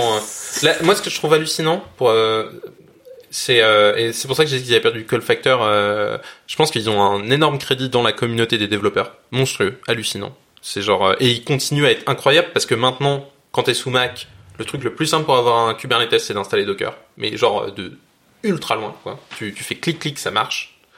donc du coup, le, ils ont un énorme, une énorme aura là. Euh, à mon avis, ils ont une aura moyen euh, auprès des sysadmins, mais bon, c'est peut-être pas très grave. Et euh, par contre, ils ont un, un problème, c'est que je sais pas comment Google se démerde, mais concrètement, dans cette espèce de combat entre Kubernetes et Docker, Docker a réussi à sortir comme étant le méchant ou ceux qui faisaient pas bien, alors que globalement, ils ont fait genre tout pour Kubernetes, y compris sortir Runc et Containerd de leur euh, de leur tech stack donc extraire les composants les plus fondamentaux pour que ça colle mieux avec les besoins de Kubernetes, et y compris très récemment, globalement fixer euh, tous les problèmes de sécu qu'il y avait euh, dans Kubernetes euh, au niveau de l'authentification des nœuds entre eux, etc., qui avaient été fait, enfin qui n'avaient pas été adressés en fait, qui n'étaient pas dans le MVP, on va dire, et qui aujourd'hui sont quand même largement meilleurs, quoi. Et euh, typiquement euh, tout le système euh, qui permet maintenant de faire des kubectl, enfin de, faire de lancer un kubelet avec un token pour lui dire de join un, un cluster ou des choses comme ça. Euh, ça c'est 100% pompé sur le sur le la user experience que Swarm a apporté. Et c'est là où je voulais dire que Swarm, je sais pas si ça marchait vraiment très bien au run, mais en tout cas ça présentait une UX qui était euh, exactement euh, ce qu'il fallait quoi. Là, il, ça ils l'ont inventé et c'était vachement bien. Donc en fait, euh, Docker, enfin, si jamais on résume, c'est un peu le Windows de l'open source des conteneurs quoi. C'est peut-être le Windows de l'open source des conteneurs, ouais. Un terme un peu spécial, mais bon voilà. Ouais, mais enfin, c'est-à-dire que c'est un truc qui n'a de sens qu'en 2018. C'est vrai que si t'avais dit ça il y a 4 ans, on- ça, ne voulait rien dire. Mais maintenant, oui. Windows, open source et conteneur, les Ah. trois n'avaient Ah. pas rien à foutre dans la même, dans la même. En, en fait, je pense que c'est vrai que c'est une bonne vision. C'est que Docker, ils ont la marque, ils étaient là, ils l'ont su l'imposer et ils auront toujours l'affection que tout le monde a pu avoir avec eux. Ça, je crois qu'on parlera toujours et autres. Sur la lisibilité, clairement, ils en ont pas, et c'est clairement un défaut parce que quand t'as pas de lisibilité euh, par rapport au sujet de la gouvernance, euh, qui ira appuyer un truc fait par une boîte qui n'arrive pas à lever, à, s'ils arrivent à lever de l'argent, mais ils n'arrivent pas à en gagner. Euh, comment dire, c'est chaud quand même. Alors qu'un Google en face, euh, bon bah c'est Google quoi, pas trop peur quoi. Après le. Et, et là où par contre t'as raison, c'est que euh, ils se sont un peu fait bouffer à être trop gentils. C'est que ils ont fait le nécessaire pour que leurs briques soient consommées par les autres, euh, que ce soit euh, Kubernetes, euh, Co. Mais on les, on Il les y a, une guerre avec CoreOS qui était Oui. gigantesque. On les- Enfin, oui, sauf que- un peu. hein. Enfin, dans Oui. l'histoire, il y a CoreOS qui s'est fait Oui. bouffer. Ils passent pour les, mé- ils passent pour les méchants. Alors là, c'est vrai que ce serait intéressant de comprendre pourquoi ils passent pour les méchants, mais euh, voilà, ils sont les Pas méchants. Pour dire de gros mots. Non, mais Ils passent, pour, ils passent pour des méchants parce que euh, parce que les, les autres protagonistes sont Red Hat, euh, Google, CoreOS éventuellement, euh, même si c'est plus petit, et que en fait euh, ils sont tous euh, ensemble. Donc, Et, moi, et moi, et moi, c'est une impression, mais j'ai l'impression qu'en fait, il y a du vautour qui tourne là, et qu'ils attendent qu'une chose, que les mecs ils jettent l'éponge pour récupérer l'eau du bain avec le gamin à l'intérieur. ouais, je c'est je- et c'est pas forcément Google, et c'est pas forcément Red Hat. non, peut-être que Microsoft rachètera Voilà, Docker, ça, mais c'est- pas forcément. Un... Allez, on fait les paris. Qui, qui rachète Bah, Ah, bah, je bien serait- Microsoft parce qu'ils sont quand même très ouverts sur ce système-là, et ils ont pas la techno. Quand tu vois les recrutements qu'ils font chez Microsoft euh, en termes de, Ouais. de Cowboys euh, et Girls, ça, euh, ils ont toute la stack Linux maintenant qui marche même sous le Windows 10. Euh, Sous le Windows 10, quand tu installes l'Ubuntu, l'OpenSUSE, pour faire tourner des conteneurs, ils te font installer le conteneur en disant c'est bon, on sait le gérer nativement, etc. Ça devient une user experience qui est plutôt sympathique.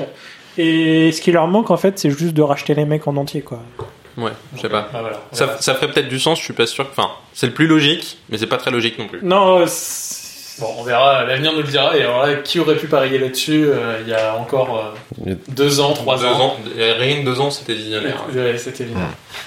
On va passer à un tout autre sujet maintenant, mais encore technique. Donc Barthélemy, comme nous l'a teasé tout à l'heure, va nous parler des API REST. Des API REST, ouais. Euh, voilà, on est beaucoup de la table, donc il va falloir que ça aille vite. Euh, on est à- en- Allez, voilà. Alors, donc, Défi. petit préambule malgré tout, j'aime bien euh, ce genre de choses. Alors, là, on tamise les lumières, on lance euh, les regards. Attention, message aux DevOps les plus sensibles. Cette rubrique ne va pas aborder les différences subtiles entre web service, interface protocolaire et interface programmatique.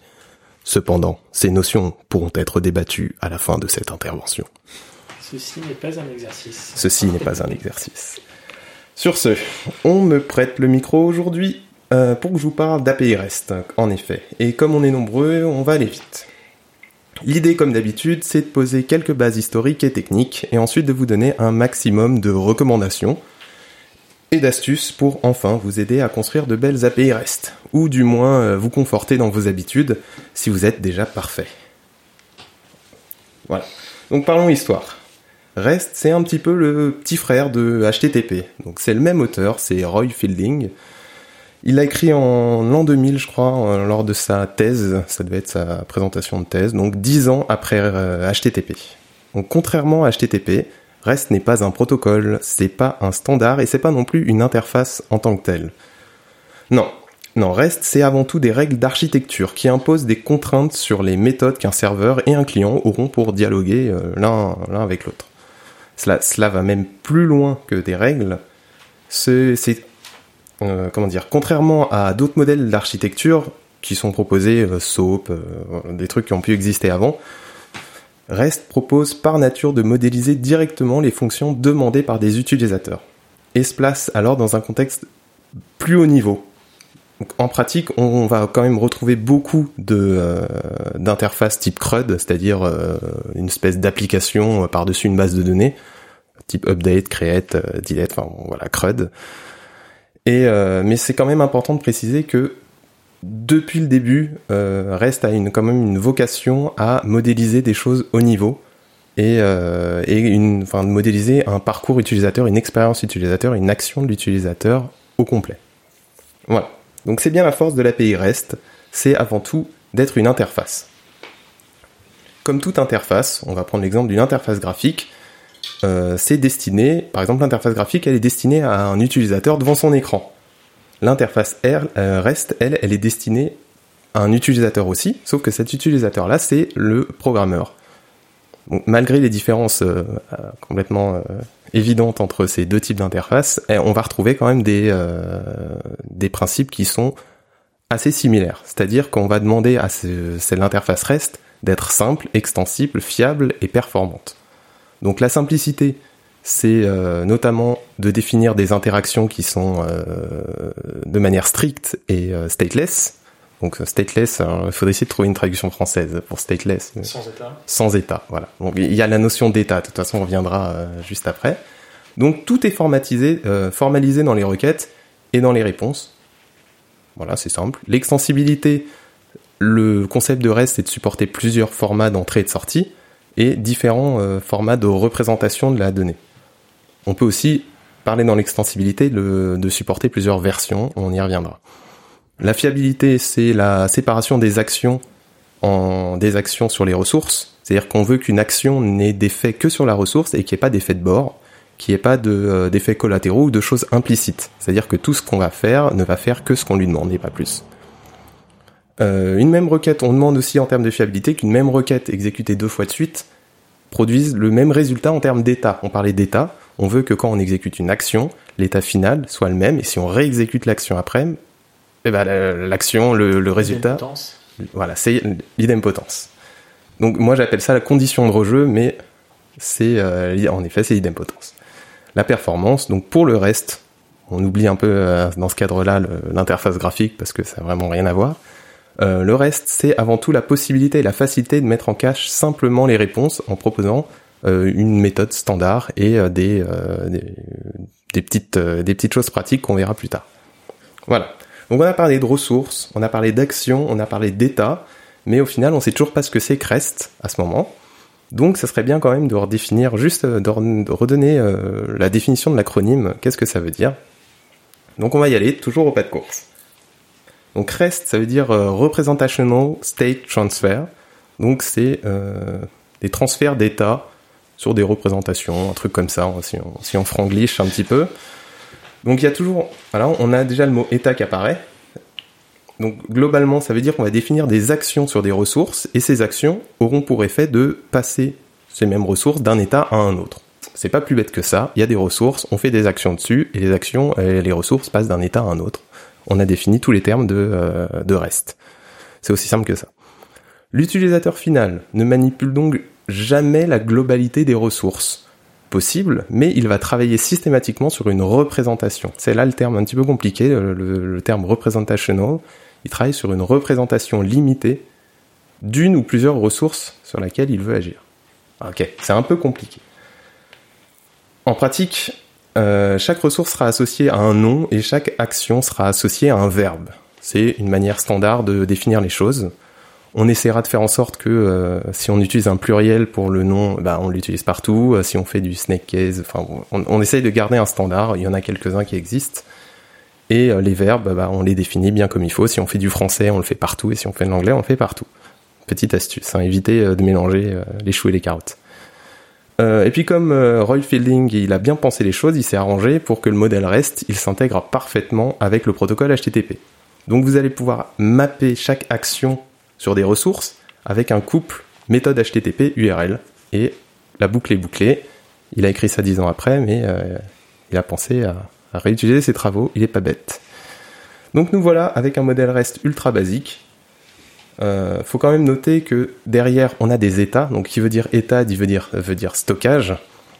Et euh, bon, pas toujours, mais euh, mais mais il y a du, il peut y avoir du stockage, mais REST ne donne pas de directive particulière quant à la manière de stocker et de persister ces états-là et ces ressources.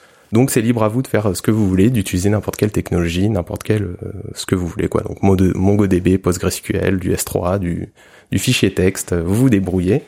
Il y a y a pas de règles en la matière. Donc ok, tout ça ça paraît un peu obscur, les gens je les ai perdus. Donc on va utiliser un petit exemple très bête. Vous allez voir. Donc imaginez, vous avez la charge de la gestion d'un parking, tout bête vous avez quoi? Vous avez 200, 300, peut-être 500 places.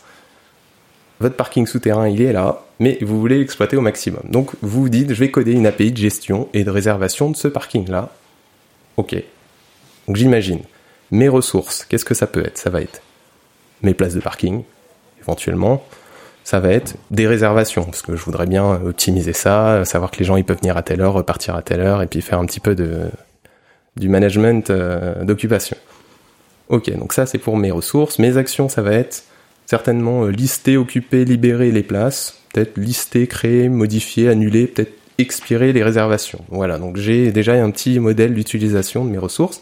Je les ai modélisées de manière humaine, c'est-à-dire que tout ça, je pourrais le faire à la main avec euh, un stylo, un papier, un, téléphone.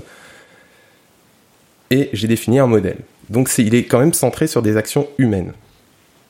L'idée, c'est quand même de raffiner un peu tout ça avant de vous lancer hein, et de devenir les, les prochains parkings ainsi. Il y a, y a du travail. Donc, on a compris les bases. On va attaquer le lourd. Les recommandations et les astuces restent que j'ai appris, euh, c'est-à-dire pour certaines que je connaissais pas exactement euh, par cœur. Donc, j'ai, voilà, je vais vous donner ça. Une remarque. Non. Parfait. Donc on l'a dit, la force de REST, c'est d'avoir été construit avec euh, l'idée de coller le plus possible au protocole HTTP et d'utiliser euh, de manière intelligente tout ce que propose ce protocole-là. Donc on va par exemple pouvoir utiliser euh, les codes de retour de manière complètement évidente proposés par HTTP pour fournir une information détaillée en cas de défaillance de l'application. C'est super important parce qu'on travaille quand même avec des développeurs, c'est quand même notre cible, c'est notre utilisateur, et un développeur informé de ce qui se passe, c'est quand même un développeur content et, euh, et qui code vachement mieux. Donc on, va pouvoir aussi utiliser ces mêmes codes de retour, mais euh, cette fois-ci pour informer quand tout se passe bien. Et c'est cool parce qu'il n'y a pas que y a, pas que le code de retour HTTP 200. Il y en a d'autres. Et euh, si vous regardez bien, par exemple, voilà, I'm a teapot. Par exemple, il y a le, il y a le 201 pour dire created. Tout simplement, par exemple, je crée une réservation dans mon application de parking et mon API va me retourner 201, j'ai bien créé ta réservation, elle a été enregistrée, plutôt qu'un simple et bête 200, euh, ok, tout va bien. Donc voilà. L'idée, on l'a dit tout à l'heure, c'est de gérer aussi l'idempotence. Et, euh, et donc par exemple, on veut qu'une réservation qui sur laquelle on a exécuté deux fois, le client a exécuté deux fois l'opération de réservation, ça pose pas de problème. Par exemple, la première fois, il a pas reçu le retour parce qu'il y avait un problème réseau, il était avec son mobile et il a pas bien capté, donc ça, ça n'a pas été reçu. Il va appuyer une deuxième fois sur le bouton, on va lui dire, euh, ok, c'est bon, ta réservation, elle a déjà été créée. Et pour cela, par exemple, vous pouvez un autre code de retour euh, que je j'ai pas regardé. Alors cela pour les, lectures, c'est facile. On touche pas aux ressources, on touche pas aux états. Pour les écritures, ça peut amener euh, voilà, à des problèmes de, de, code que je suis pas un grand spécialiste du code, mais on, va falloir, euh, il va falloir triquer un peu et faire des choses intelligentes. Voilà, on, on verra ça juste après. Euh, au niveau de la gestion de l'authentification, c'est important l'authentification. Euh, si on veut rester stateless, on va pas pouvoir utiliser certaines méthodologies d'authentification. Donc euh, il y a deux, il y a trois écoles qui vont exister. Vous êtes sur un réseau privé vous, vous n'avez pas besoin de vous embêter plus que ça. Vous faites euh, de l'HTTP, euh, de la simple authentification over HTTP. Donc euh, mot de passe, login mot de passe passé dans les headers, hein, encodé en base 64, un truc comme ça. Je, je suis pas exact. Non, c'est du. Voilà, bon, c'est tout bête, hein. Enfin, en HTTPS. HTTPS. ça serait mieux, mais, mais bon, sur ton réseau, si tu décides que sur ton réseau perso, tu fais ce que tu veux. Voilà, bon, il y a authentification simple, das Verboten. Ça reste possible. Euh, cela dit, quand on est sur un réseau public, on va préférer euh, deux autres solutions qui vont être euh, l'authentification sur token, c'est-à-dire qu'on va introduire dans notre API une nouvelle action qui va être s'authentifier. Et cette action-là va prendre comme comme paramètre tout ce qu'il faut pour l'authentification. Ça peut être plein de choses, les logins, des mots de passe, la biométrie, des clés physiques. Enfin, on s'en fiche. Euh, et va retourner en réponse un token qui va pouvoir être réutilisé. L'avantage c'est que ce token là il peut être euh, expiré, il peut être annulé, il peut être, euh, on peut faire plein de choses avec sans avoir besoin de manipuler le login et le mot de passe. Et donc ça pour les réseaux publics c'est ce qu'on va choisir. Les autres trucs c'est du OAuth. Donc là si vous managez des réseaux, enfin des, par exemple les réseaux sociaux, Twitter, Google, Facebook et compagnie, GitHub aussi, euh, vous allez devoir manipuler de l'eau haute, et là, euh, c'est très bien documenté à gauche à droite. Donc c'est des choses qui sont possibles. Petite recommandation, ne recodez pas ça vous-même, évidemment. On est en 2018, on arrête de faire ce genre d'horreur. Euh, les, ce qu'on a parlé, les petites astuces, le caching, c'est très important. Donc en général, on se dit on va se contenter de mettre du caching euh, tout bête HTTP et ça va faire l'affaire. En fait, non. REST propose dans ces, dans ces concepts directement du caching sur l'API pour éviter de faire du popo avec ses clients. Donc euh, notamment on va utiliser euh, les headers HTTP qui sont cache control et e-tag, qui sont des headers euh, standards. Et ils sont faits pour ça et ça marche vachement bien. Par exemple, en utilisant e-tag, ce qu'on va faire, c'est qu'on va mettre à l'intérieur, quand le, le, serveur va répondre à une ressource, il va mettre dans l'e-tag un hash fait une signature cryptographique du contenu de cette réponse, et le client, si jamais un jour ou quelques minutes ou quelques heures plus tard, il a besoin de redemander cette ressource-là pour une raison X ou Y, il va dans sa requête fournir l'e-tag de sa précédente version, et si le serveur voit que en fait la ressource n'a pas changé, il va simplement pas lui renvoyer la réponse, il va juste lui renvoyer un petit code de retour qui est exactement fait pour ça, que j'ai dû noter, qui est le 412 non, c'est pas ça. C'est la 304 Not Modified. Et voilà. Et vous avez géré du caching sans implémenter une brique de cache. Et là, c'est quand même magique. C'est du, caching côté client. Donc. Caching. Bah non, c'est le serveur. Enfin, du bah, caching dans, dans l'interface. C'est le serveur qui dit que ta donnée n'est pas invalidée. Oui, euh, mais d'accord, mais, mais c'est le client qui a, qui a encore l'information. C'est le client qui stocke l'état, en effet. Donc ça, c'est une méthode, c'est ça marche vachement bien. Donc toujours en prenant l'exemple euh, de notre parking, si on veut pas qu'il y ait, par, exemple, dans le même problème, si on, euh, comment dire, voilà, euh, si on veut en fait, ouais, je m'embrouille un petit peu là. Je sais pas. Tu l'as mis en cache la requête. ok. Ouais, en fait, ça n'a plus rien à voir avec le cache. C'est, euh, on va parler de, de, locking en fait et d'opération. Par exemple, toujours dans l'exemple de notre parking, il reste plus qu'une place dans le parking. Et on est deux à la vouloir. Et on est deux à la vouloir et on appuie en même temps sur le bouton de notre petit téléphone. On dit, on dit comment Le téléphone, euh, comment on dit aujourd'hui? Le téléphone multifonction. On a arrêté le malin phone, c'est fini. Non, multifonction. Très bien. Dire que c'était Ordiphone il y a 5 ans. L'Ordiphone. J'avais jamais entendu. Ok, donc au note parking, les deux personnes appuient en même temps sur le bouton. Qu'est-ce qui va se passer? On voudrait pas dire à l'un tu vas la voir et à l'autre tu vas la voir et se retrouver euh, bien embêté quand les deux se présentent avec leur véhicule à l'entrée. Qu'est-ce qu'on fait? Eh ben, on va utiliser, euh, on va utiliser toujours de l'optimistic locking, toujours basé sur ce, euh, ce header e-tag c'est-à-dire que avant de réserver la ressource, on va la récupérer. On va récupérer donc son hash, euh, sa signature, et au moment de faire une modification sur cette même ressource, on fournit la signature. Le serveur, lui, s'il a, il va vérifier que la signature correspond à la version actuelle euh, de la ressource. Et si c'est pas le cas, il nous renvoie un 412 precondition failed, c'est-à-dire tu veux modifier une ressource, mais entre temps elle a changé. Tu fais du, tout face commit euh, over HTTP. C'est ça, exactement. Habile, Donc c'est euh, une espèce d'optimistic locking. Toi, tu te retrouves sans place de parking. Et tu te retrouves sans place de parking, mais au moins tu le sais. Et il y en a un des deux qui l'aura eu, forcément, si la, la, ressource a été modifiée. Donc ça, c'est pas mal. Enfin, on arrive au bout. Euh, pour moi, l'ultime force du couple REST plus HTTP, c'est euh, l'utilisation des media types et euh, du modèle HATOAS. Donc ça veut dire, euh, je sais plus, c'est hypertext as the engine for over, je sais plus quoi, application service. Un truc comme ça, il va pouvoir chercher, il va me valider ça. donc en gros, c'est l'insertion. Alors on parle plus de modèle JSON, on parle plus de ça, c'est vraiment à côté, c'est en parallèle du, du, body. On va insérer des, des liens hypertexte ou pseudo-hypertexte euh, pour fournir des fonctionnalités supplémentaires sur la sur l'API. Notamment, on va euh, l'exemple le plus typique, c'est la pagination. On se dit, aujourd'hui, j'ai un super exemple avec Consul. On liste les services ou le catalogue Consul, il nous renvoie absolument tout. C'est bien, c'est cool quand on a 200 services. Quand on en a 20 000 ou plus, euh, l'API, elle morfle beaucoup parce que, et en plus, tu as des milliards de clients qui tapent dedans, donc euh, bah, c'est chiant. Donc on voudrait bien la paginer.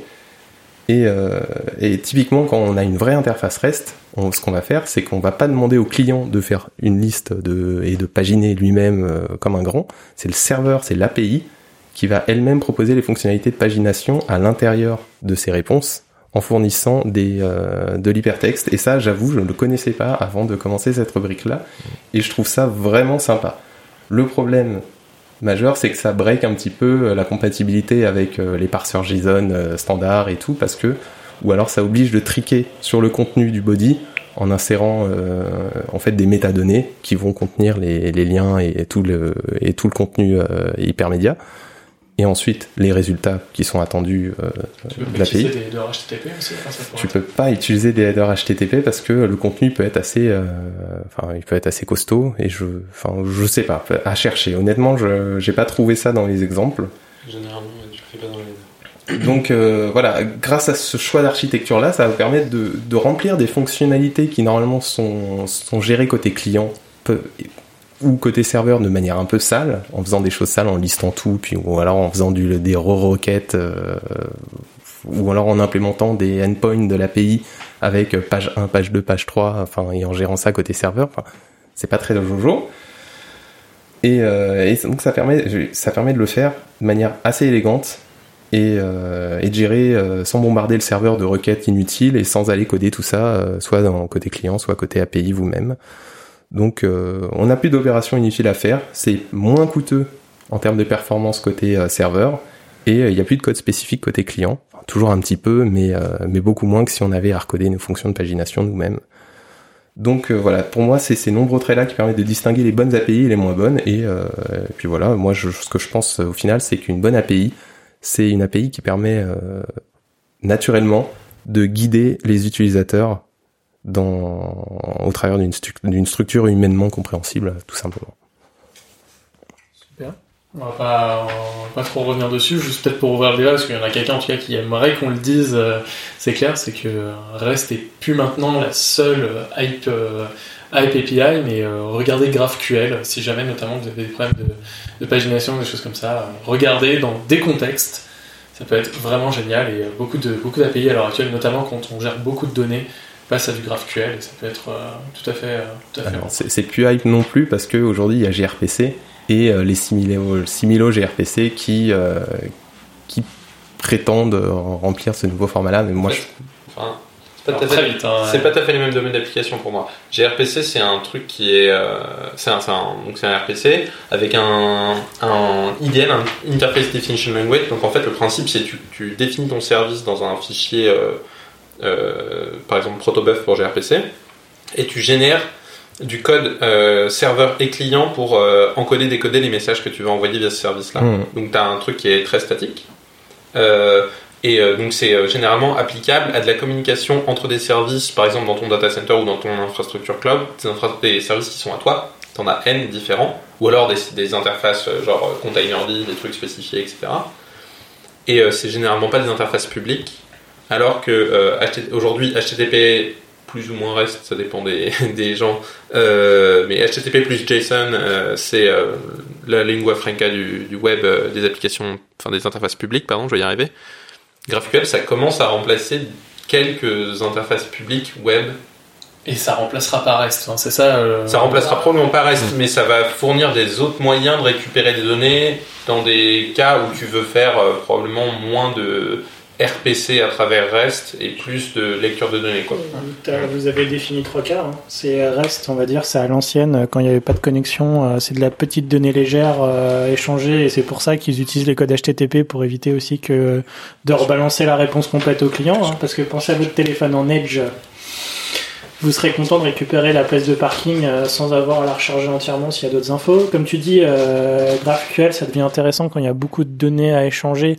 Ce que REST fait très mal, dans le sens où REST, c'est quand même de l'HTTP de base, donc ton serveur web, il a une limite, et après, il a tendance à être crade sur sa réponse quand ça devient trop gros. Alors REST n'est pas complètement euh, Oui, mais normalement c'est sur ticket à HTTP. Normal- c'est vrai normalement, que- c'est très lié. Ouais.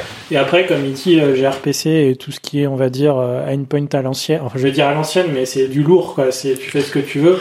Là, c'est tu balances la quantité de données, mais si t'es sur du très typé. Bah, Corba, nous revoilà. Hein. Enfin, Voilà, c'est euh, Windows Communication Foundation, tous ces trucs-là euh, qu'on a tous connus.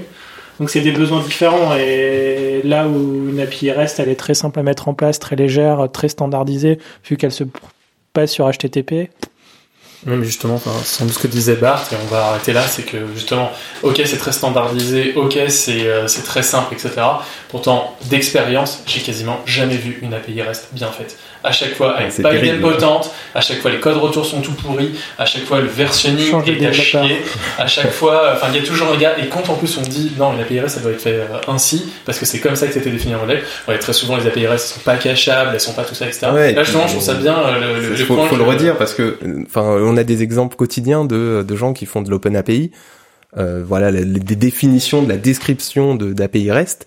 Et au final, c'est inexploitable au possible. On peut pas générer, enfin, on peut pas générer du code avec. euh, la description, elle est mal branlée. c'est- Ne t'en enfin, vas pas, ne t'en vas pas, c'est c'est genre. ça, ça me- ça Le boulot reste au boulot, le boulot reste au boulot. Non, mais j'ai- des- du côté obscur du gRPC. mais- Ah ouais, non, mais voilà, enfin, il faut être- le redire parce qu'il y a une, enfin, c'est pas juste faire euh, une URL et puis obtenir un JSON. La PRS, ça va beaucoup plus loin et euh, tous ceux qui font du reste les invitent vraiment à se, à se Voilà, on a le fond de sa chronique, c'est ça que j'attendais. Voilà, enfin pourquoi il l'a fait. Euh, maintenant, on va passer à quelque chose de complètement différent. Là, on passe dans l'instant euh, what the fuck euh, de la fin de, euh, du podcast. Euh, on va parler de choses un peu moins techniques, mais toujours dans le sujet, ou en tout cas, on va en débattre. Est-ce que c'est toujours dans le sujet? On va parler de SpaceX, euh, donc, qui a été annoncé comme étant la première entreprise d'aéronautique en ce moment. Pas tant en termes de chiffre d'affaires, mais surtout en termes de nombre de lancements. Donc en 2017, euh, SpaceX a fait un nombre de lancements qui est, euh, qui est au-dessus d'Ariane Espace, qui était le leader précédemment. Euh, moi, pourquoi j'ai choisi ce sujet-là C'est euh, avant tout parce que euh, SpaceX, c'est une société ultra récente, qui date de 2002, qui est venue en fait avec des principes assez novateurs dans, ce secteur-là. C'est que quand on parlait agile, et j'en ai encore entendu parler, encore dans une boîte il n'y a pas très longtemps, agile, c'est bien pour certains projets, mais quand c'est du lourd, bon, bah, on va ressortir la bonne vieille cycle en V où on fait pas d'erreur, on sort quelque chose à la fin avec des jolis roadmaps. Euh, SpaceX arrive avec un modèle, on en a déjà parlé dans ce podcast-là, avec une culture de l'échec euh, beaucoup plus importante, euh, une culture de l'erreur. Euh, et, moi, donc ça on en a déjà parlé, donc je n'ai pas envie de plus revenir là-dessus. Ce qui est mon point surtout, c'est que surtout elle est venue avec une... ce qui a fait, en tout cas à mon sens, le fait qu'elle devienne leader maintenant, c'est qu'elle est venue en révolution son secteur. C'est-à-dire que SpaceX est arrivé en prenant en fait euh, aussi bien ils ont pris des ingénieurs venant euh, d'un peu partout euh, de la NASA et sans doute d'autres sociétés, mais ils sont venus avec des concepts révolutionnaires ou en tout cas pas tant révolutionnaires mais différents de tout ce qu'ils avaient eu l'habitude de faire précédemment. Donc par exemple ils ont leurs moteurs qui sont en multifaisceau comme on peut trouver sur des moteurs russes comme ceux de, euh, du lance euh, du lance Soyuz. On a euh, une construction à plat de la fusée et montée sur le pas de tir alors que traditionnellement, aussi bien à la NASA que l'ESA, on fait toujours les fusées en l'air et on les, on les pousse. Et, et je trouve voilà, que, en tout cas, SpaceX est un bon exemple, personnellement, de, de l'innovation qu'on peut mettre dans un secteur où on pensait pourtant que ça n'existait pas. Et euh, je trouve ça très prometteur euh, pour le reste de notre industrie euh, qui est pourtant euh, censée être plus agile. Or- Organisationnellement, je sais pas à quel point ils sont euh, novateurs. Euh, probablement euh, beaucoup. Pour avoir fait euh, autant en si peu de temps. Après, d'un point de vue technologique, j'ai l'impression que globalement, euh, euh, ils ont repris beaucoup de choses que d'autres gens avaient fait. et Ils ont simplement combiné les, le meilleur de pas mal de, de- de Ouais. choses. Avec quand même deux grosses innovations euh, qui leur permettent d'avoir des leurs lanceurs qui reviennent euh, quand même sur la, sur des pas de enfin c'est pas directement sur le pas de tir mais bon sur une plateforme euh, en mer quoi pour le récupérer donc ça c'est assez impressionnant mais j'ai l'impression que tu t'achètes un petit peu le, le, le département euh, marketing de, de, de Elon de Elon Musk Il veut voyager en fait. Ouais. et euh, ouais, non, tu veux voyager, ça je comprends. Mais euh, disons que je suis pas sûr que ce soit euh, non plus euh, de l'agilité à proprement parler, ou alors peut-être ouais à leur échelle, pourquoi pas. Ça, Je, je sais pas, je vais, je vais le rejoindre un petit peu sur les deux points. C'est-à-dire que en effet, il y a une énorme réussite. Ils sont voilà, hein, ils sont ils sont pas là, ils sont pas ils ont pas le résultat en 2017 pour rien. Cela dit, il y a rien d'hyper innovant d'un point de vue technologique sur le lanceur, sur, sauf deux points, je vais revenir dessus. Mais la technologie du moteur, euh, voilà, les les ergols, ils sont connus. Enfin, les mélanges, il y en a pas tant que ça. Euh, la technologie, euh, enfin, il n'y a pas, il y a pas d'innovation d'un point de vue moteur, d'un point de vue des des réservoirs, il n'y a pas d'innovation. Enfin, les- le système d'étage, il n'y a pas d'innovation. La distribution des satellites, nous en 2014 Ah non, non, quand on parlait de Docker. il n'y a pas d'innovation majeure, ce- sauf le pilotage, en effet, euh, le, le code qui est derrière qui permet d'automatiquement atterrir et. Et c'est du reste ou du gRPC non Ah, je sais pas du tout. Le le pilotage est énorme et l'autre innovation c'est euh, le, le marketing tout simplement. Enfin c'est dingue la, la puissance de, de l'image, de la retransmission en direct, du, euh, du cool factor qu'ils arrivent à générer autour de ça. Sachant que nous à chaque lancée, enfin euh, quand on, est, on était jeunes, on regardait les lancers d'Ariane 5 à la télé sur France 2, euh, ça arrivait euh, une fois tous les, euh, je sais pas, tous les trois ans parce que euh, Ouais, et puis c'était entre la foire euh, du saucisson. C'était ça, un petit peu, ouais, donc, et- Donc il y a cette puissance marketing là qui, je pense, est le, le- la distinction la, la plus grande entre l'entre une entreprise privée et une, une entreprise étatique euh, ou multi-étatique qui peut Les être. lancements, euh, les lancements des, euh, des, euh, des navettes spatiales, c'était encore plus que maintenant. Avant, avant, le, avant le, le massacre de Challenger, parce que je vais mettre massacre parce qu'il faut lire un bouquin sur les erreurs absurdes qui t'explique très bien pourquoi ça, pourquoi ça a explosé. Euh, mais c'était encore plus que ça. Et pourtant, c'était une boîte étatique. On a, mais c'était, mais c'était il y a euh, 40 ans. Donc ça veut dire que. euh, si on a eu veux, Ariane euh, 5 qui a explosé. Nous, dans notre, de notre vivant, on a vu Ariane 5 qui explosait en Oui, plein vol, qu'ils ont annulé le lancement. Et Non, mais- de- Et, et tu vois, tu vois, sur ton coup factor, etc. Enfin, j'ai l'impression de voir vraiment le même débat qu'on a eu sur Docker, où on disait ouais, les conteneurs ça existe déjà, euh, Docker amène rien. Ouais, au final, ils sont juste Non, mais euh, ça vient de rien. ils- ils ont- ils amènent juste une API énorme, REST. pouvoir atterrir la fusée, enfin réutiliser Non, ouais, des c'est- choses. Ils amènent des trucs d'un point de vue. Ils amènent un produit. Ils ont un produit, ils font du cinéma, c'est ça qui est beau font, quand tu regardes un font- ils font de l'innovation. Euh, c'est, c'est l'inno- c'est ce que- mais c'est très bien. hein, ce qu'ils font, ce qu'ils font, c'est exactement ce que les entreprises privées sont capables de faire en termes d'innovation.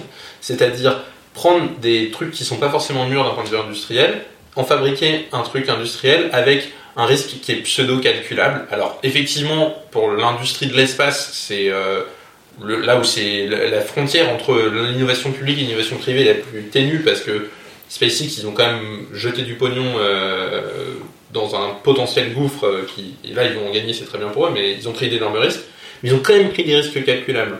Tu peux pas comparer. Ce que je veux dire, c'est que tu vois ça avec des yeux émerveillés de c'est le nouveau NASA des années 60. Ça a rien à voir. Non, la NASA des années 60, quand ils ont lancé, quand ils ont dit en 1960, on va sur la Lune dans 10 ans, il y avait rien. Ils ont, ils ont démarré de- enfin, ils n'avaient pas de capacité à calculer quoi que ce soit en termes de retour sur investissement ou de coût ou de machin, enfin, etc. moi, ce que je, moi, ce que je veux juste te dire là, en fait, c'est C'est que pas le même c'est pas bah, par exemple, si on parle de, de, euh, du Concorde, c'était encore une innovation purement publique et qui était pourtant un gouffre financier, euh, comme tu le dis, et pourtant ils savaient à peu près qu'ils allaient y arriver. En fait, moi, ce que je veux juste te dire là, c'est qu'en fait, euh, à un certain moment de l'histoire, mais qu'elle soit privée, publique, en fait, pour moi, c'est pas tant le. Parce qu'il y a plein de boîtes privées et de grosses boîtes privées qui font rien. Euh, et qui ont pourtant, ils sont assis sur une mine d'or et qui auraient pu faire une tonne de choses. Je pense qu'on fait partie dans cette salle, on est tous vu des boîtes qui sont comme ça, hein, euh, pour citer des grands des télécoms, euh, des grands de la vente en ligne et des grands de la pub. Euh, ils sont assis sur une mais ils ne font rien. C'est même pas une question de privé public. C'était juste une question de vision à un certain moment. C'est qu'à un moment, qu'on soit privé ou public, il y avait des choses qui se faisaient, que ce soit le Concorde, Challenger, etc., etc. Pendant 20 ans, suite à, euh, alors on peut partir en politique, etc., mais suite à plein de mouvements philosophiques euh, néolibéraux euh, basés uniquement sur la profitabilité et sur la mesure de la profitabilité, euh, on fait qu'on n'a rien fait parce qu'en fait c'était beaucoup plus simple de, de faire d'avoir des entreprises euh, euh, sans, sans personnes sans humains parce que c'est chiant à gérer des humains ça fait grève. Là enfin avec Elon Musk euh, depuis tout petit je rêvais de pouvoir aller euh, à Baïkonur travailler sur le lance Soyuz. En fait c'est juste une entreprise de gens émerveillés. Et là je vais revenir à pourquoi l'iPhone pourquoi l'iPhone a réussi c'était un- une chose très importante de ce qu'a dit Steve Jobs aux gens qui ont fait l'iPhone, c'est faites un téléphone que vous voulez avoir dans la poche.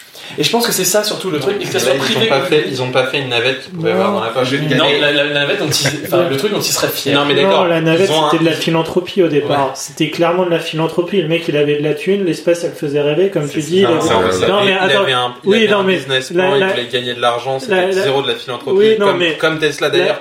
Le, ce, ce, alors, attends, juste, euh, enfin, bon, Non, on, je suis on parlera toi, des pas que de de travail, on parlera des euh, conditions de travail chez Tesla ou chez, ou chez, euh, ou Enfin, chez- Elon Musk, il- on peut reprendre les, les, les retours qu'il y a eu sur les employés de Tesla. C'est pas un, un manager bienveillant, pas toujours. Enfin, il n'a pas ces hein. échos-là, donc j'irais pas dire que c'est une super boîte SpaceX et que c'est des super innovants. Je Non, pense qu'ils sont, ils ont, ils ont, ils ont une vision. Enfin, il y a la vision qui est euh, rêver, les re- mettre, fouter du rêve dans l'espace et euh, balancer des trucs à pas cher. Ouais.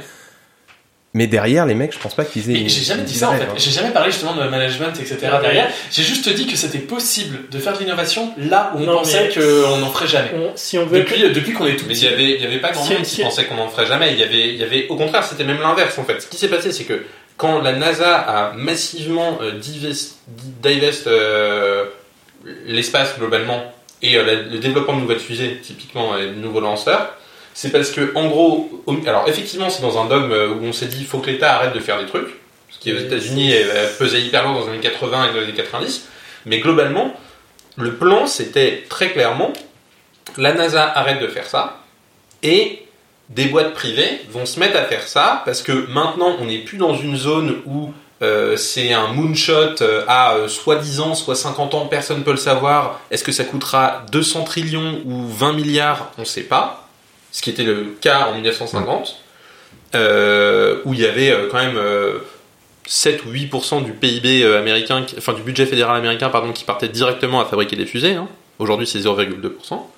Donc, maintenant, on est dans une ère où des boîtes privées peuvent faire des calculs sur 5-10 ans de rentabilité, de développement de produits pour l'espace. Donc, c'est logique que ce soit des entreprises privées qui fassent ça aujourd'hui. Et SpaceX est, SpaceX est la boîte la plus normale qui soit dans ce cadre-là pour moi. C'est pas les mêmes contextes quand tu parles de la, on va dire de la course à l'espace qui a été, c'était une, con- c'était un contexte de guerre. C'était, euh, faut pas oublier, il y avait deux mecs qui se tiraient, il y avait deux mecs qui se tiraient la, la bourre, les Américains et les Russes, et c'était à qui aurait le premier pour avoir l'avantage stratégique. c'est- vous avez pas du tout, c'est pas du tout Non, ça non, dont mais je parlais en fait. attends, moi je vais revenir sur c'est quoi la force de SpaceX en fait? On s'en fout qu'ils lancent la fusée, c'est pas ça qui nous fait rêver et qui nous fait kiffer.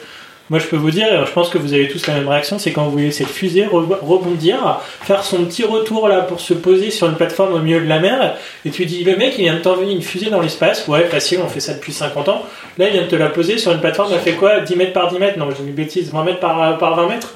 Et le mec il te pose ça au milieu d'un point, au milieu d'un point Sur blanc. la mer, ça bouge. Euh, sur la mer et, et c'est pareil. Après c'est là où j'ai la différence aussi entre la NASA Ariane Espace et SpaceX c'est la réalisation du lancement. Il n'y a rien à voir entre le lancer et surtout le retour. Où je me rappelle j'en ai vu un récemment ça doit être début décembre autre où il y a une rupture de faisceau et il y a un truc qui s'est mal passé. T'as l'annonce qui s'est mal passée tu t'entends la selle qui réagit en, en stress et là tu vois la fu- fusée d'un coup qui réapparaît à l'écran et qui se pose tranquille comme une grande au milieu où elle a juste 2 cm d'écart par rapport à sa cible et là t'as des explosions de joie où les mecs ils se sont dit on l'a peut-être perdu et et j'ai envie de dire c'est juste de l'émotion et c'est ça aussi que SpaceX apporte par rapport à lancement d'Ariane Espace Ariane Espace euh, depuis ces deux crashs euh, au début euh, Ariane 5 tu regardes un lancement tu les as tous vus là t'as jamais le même lancement t'as jamais la- le même atterrissage t'as la mer t'as tout ce que tu veux c'est un film Vous m'introduisez le dernier sujet dont je vais parler, et comme ça, ça va être ça. C'est clairement le complotisme. Donc ça, c'est un énorme truc qui, est- qui est, euh, complote là qui, Non. est- qui est, qui est quelque chose de, je qui est suis très important d'accord la. Terre est plate SpaceX l'a montré Viser la carotide. Voilà. Là, là- là, en fait, à mon sens, et euh, enfin déjà, je vais introduire le sujet et je vais rebondir sur euh, ce qui a été dit. Donc c'est euh, pourquoi les théories du complot sont-elles attractives? Donc c'est un article qui est sorti très récemment là-dessus, parce que on s'aperçoit dans les dernières enquêtes que au moins 80% des Français euh, croient en une théorie du complot. Euh, C'est pas exactement ça. c'est La manière dont c'était pensé, Ouais. c'est que, enfin, On t'écoute. Vas-y. Non, j'allais dire, c'est que le, si on fait référence à l'enquête euh, qui a été posée, c'est que ça a été titré effectivement dans le type euh, 80% des, Fran- des Français pensent à au moins une, croient à au moins une théorie du complot, mais c'est que, euh, enfin, il y a eu des études, enfin, des, des, des articles qui se disent non, en fait, c'est la manière dont ça a été pensé, c'est que on soumet le, la possibilité que une théorie complotiste soit possible, et euh, ça n'a pas du tout la même valeur. Non, c'est c'est vrai, mais ça, ça veut quand même dire que la théorie du complot donc, peut être possible, c'est-à-dire qu'elle est attirante même intellectuellement.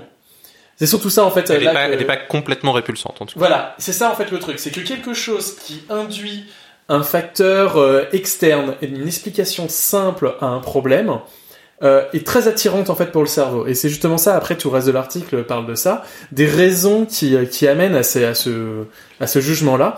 Là, j'ai- donc je vais aller très vite. Par exemple, là sur votre, sur le cas de SpaceX, ça va être en fait, bah, c'est le marketing. Et en fait, c'est une- c'est tellement Non, mais simple. c'est, attends, ça c'est C'est pas une théorie simple, du complot. C'est pas une théorie des complots. Il y a un énorme effort fait. Non, mais sans- par- Apple, parler de savoir Apple. si c'est vrai ou pas. C'est pas une, thé- une théorie du complot, c'est par exemple, on n'est pas allé sur la Lune, ils ont fait un film là-dessus. Genre, SpaceX c'est du, SpaceX c'est du marketing, c'est pas une théorie du complot parce que une théorie du complot c'est, il y a une grande histoire avec un grand H qui est vendu par les méchants et moi qui suis un mec illuminé, j'ai la petite histoire H, petit H qui est, qui est la vraie histoire en fait et qui est cachée par la grande histoire des méchants. Là, quand moi je te dis SpaceX, SpaceX c'est du marketing, je te dis pas euh, euh, que quelqu'un qu'on te ment. Je te dis euh, les étoiles que t'as dans les yeux, elles sont euh, fabriquées de la même façon que t'as des étoiles dans les yeux quand tu regardes Armageddon, euh, peut-être, j'en sais rien. Mais justement, c'est ça en fait. C'est ça en fait. Je, te fais de la psychologie, pas de la théorie Mais du justement, complot. là. justement, mais si justement, cet article-là parle un peu de ça, c'est qu'en fait, ça te permet, euh, et c'est quelque chose euh, qui est très important, et là on va rebondir plus sur le milieu du DevOps, c'est le fait que euh, le cerveau humain a besoin de se sentir unique. On a besoin d'avoir une explication simple et aussi d'avoir par tu te sens, oui. tu te sens, tu te sens comme porteur d'une vérité que les autres n'ont pas. C'est-à-dire, les autres se laissent embrigader, pas toi. Et en fait, c'est ça surtout. En fait, c'est cet esprit d'unicité. Et ça, on l'a vu dans nos sociétés euh, très souvent où on est passé. C'est arrivé au moment de Docker. C'est pour ça que j'ai rejoint Docker. C'est que quand tout, quand il y avait une hype euh, dans la Silicon Valley pour Docker, eh ben combien de fois euh, on a entendu dans des euh, dans des conférences et dans des meet-up, ah non mais Docker jamais en production et ça n'arrivera jamais. Et je ne vise pas mon ancien directeur de, euh, de SRE euh, euh, quand je dis ça. Et donc c'est vraiment euh, ça qu'on a entendu tellement de fois, la volonté de se sentir unique par rapport à par rapport au reste du monde. J'ai porte une valeur. Mais c'est comme euh, par exemple nous qui sommes sur Android pendant très longtemps, on a dû bitcher sur Apple en disant Apple euh, ils vendent des choses très chères pour rien, etc. Et, et je dis pas que et c'est pour ça qu'en fait je reviens sur les 80%, c'est qu'en fait in fine si 80%, on va dire les lois de Pareto à l'arrache, c'est quasiment 100%. En fait nous tous et nous tous même dans les entreprises, il y a un moment ou un autre en fait on applique cette espèce de théorie du complot facile. C'est, en fait, c'est pas C'est exactement, complot pour les nuls. euh, c'est, c'est- c'est pas exactement ça. C'est, euh, on, on peut avoir des raisonnements qui sont, qui ont les mêmes ressorts psychologiques que les théories du complot. Ouais, c'est plutôt ça. ça. que tu veux dire. Exactement. On C'est a ça, un besoin d'une J'ai besoin unicité. maintenant. C'est pour ça, c'est que je revenais vers ça. D'accord, oui. Donc effectivement, là, je suis d'accord avec toi qu'on peut tirer d'à peu près de cette euh, de cette étude qui, encore une fois, c'est on demande aux gens est-ce que d'après vous, il est possible que certaines théories du complot soient vraies? Et il y en a 80% qui répondent oui, sans dire lesquelles. Donc c'est juste globalement leur demander est-ce que vous pensez que c'est possible que dans certains cas on vous mente comme ça? Et effectivement peut-être que ça sous-tend, ça sous-tend, enfin en tout cas c'est ce que l'histoire raconte, que ça sous-tend euh, un besoin d'unicité. Et ce mécanisme-là de besoin d'unicité, oui, effectivement, il est à l'œuvre dans pas mal de choses, notamment les gens qui euh, sont très réfractaires à des hypes technologiques, par exemple, parce qu'ils cloud. disent euh, chez nous on fait pas comme ça, nous on fait pas du web, on fait du cloud, des choses dans ce genre-là. Voilà. On citera pas un acteur du cloud français, euh, énergie, enfin, d'énergie cloud. C'est- moi, vous balancez des pics là depuis 5 minutes. Non, non, non. On rien. fait, on fait pas ce genre de truc. Pas chez nous. Bon bref. Mais, euh, mais voilà. Donc en fait, faites attention à ça. En fait, c'est euh, et là c'est un point que j'avais retiré de mes vœux, mais que maintenant j'ai envie de vous dire. Très souvent, euh, en fait, quand vous voyez complot ou malhonnêteté, souvent c'est qu'il n'y a que ignorance. L'ignorance aussi bien sur les gens en face que de vous-même. N'oubliez quasiment jamais ça. Quand vous voyez complot, il y a ignorance. Et par contre, euh, et là je porte un t-shirt euh, qui le dit très bien, et voilà, c'est euh, c'est l'ignorance est la pire des choses à combattre. C'est une gabegie, enfin c'est tellement compliqué que on pourrait en faire une émission complète une prochaine fois. Si tu veux. Cet homme fait de la voix et parle de son t-shirt. c'est Ouais. ça. La Non, théorie, non, là, quoi. J'ai cru théorie- allait nous faire une théorie du complot jusqu'au bout. Donc euh, voilà, je- on va euh, on va en finir euh, là. On va peut-être faire un dernier tour de table juste pour. euh, Est-ce que vous avez une actualité ou quoi que ce soit, euh, tout un chacun? Est-ce que vous avez euh, quelque chose euh, très vite? C'est vos derniers mots euh, de la. Rejoignez-nous sur Meetup, on essaiera de communiquer un peu plus, euh, on est gentil et puis euh, si vous êtes à côté, euh, n'hésitez pas à, à nous à venir nous voir et puis voilà, Ouais. nous envoyer des messages. On pourra peut-être euh, réorganiser un, un enregistrement euh, chez le Bon Coin. Du coup, on aura de la place pour accueillir des gens. Même. Tu, tu travailles donc chez Le Bon Coin, donc Oui, ça oui. serait toi qui nous invites. hein. Tout à fait, ouais. Moi ou, moi ou. Victor, euh, Ouais. peut-être dans un futur proche. Voilà. Super. Bah merci beaucoup à tous en tout cas et puis on vous souhaite euh, un bon début d'année. Bonne euh, bon ski si vous allez au ski parce que je vais au ski la semaine prochaine donc euh, j'espère revenir entier. Et euh, voilà, ça, je fais des placements de, de mes vacances. Ah, de bon ma- ski, Qui parle de ses Guilhem, vacances. et, euh, et donc voilà, et donc euh, on se retrouve la prochaine fois. Euh, commentez, euh, réagissez, et on a aussi besoin d'aide des fois techniquement. Euh, par exemple, on a tout un sujet de flux RSS pour la diffusion des podcasts pour pouvoir aller sur iTunes, Deezer, etc. Et on aimerait faire un truc assez hype avec ça. Donc euh, si jamais vous avez même pas envie d'intervenir, mais juste travailler techniquement, on a même des sujets techniques. Si tu sais gérer des API, tu nous intéresses. Oh oui. Voilà, Allez, bisous. bisous, bisous. Allez, bye bye. merci à tous, à bientôt.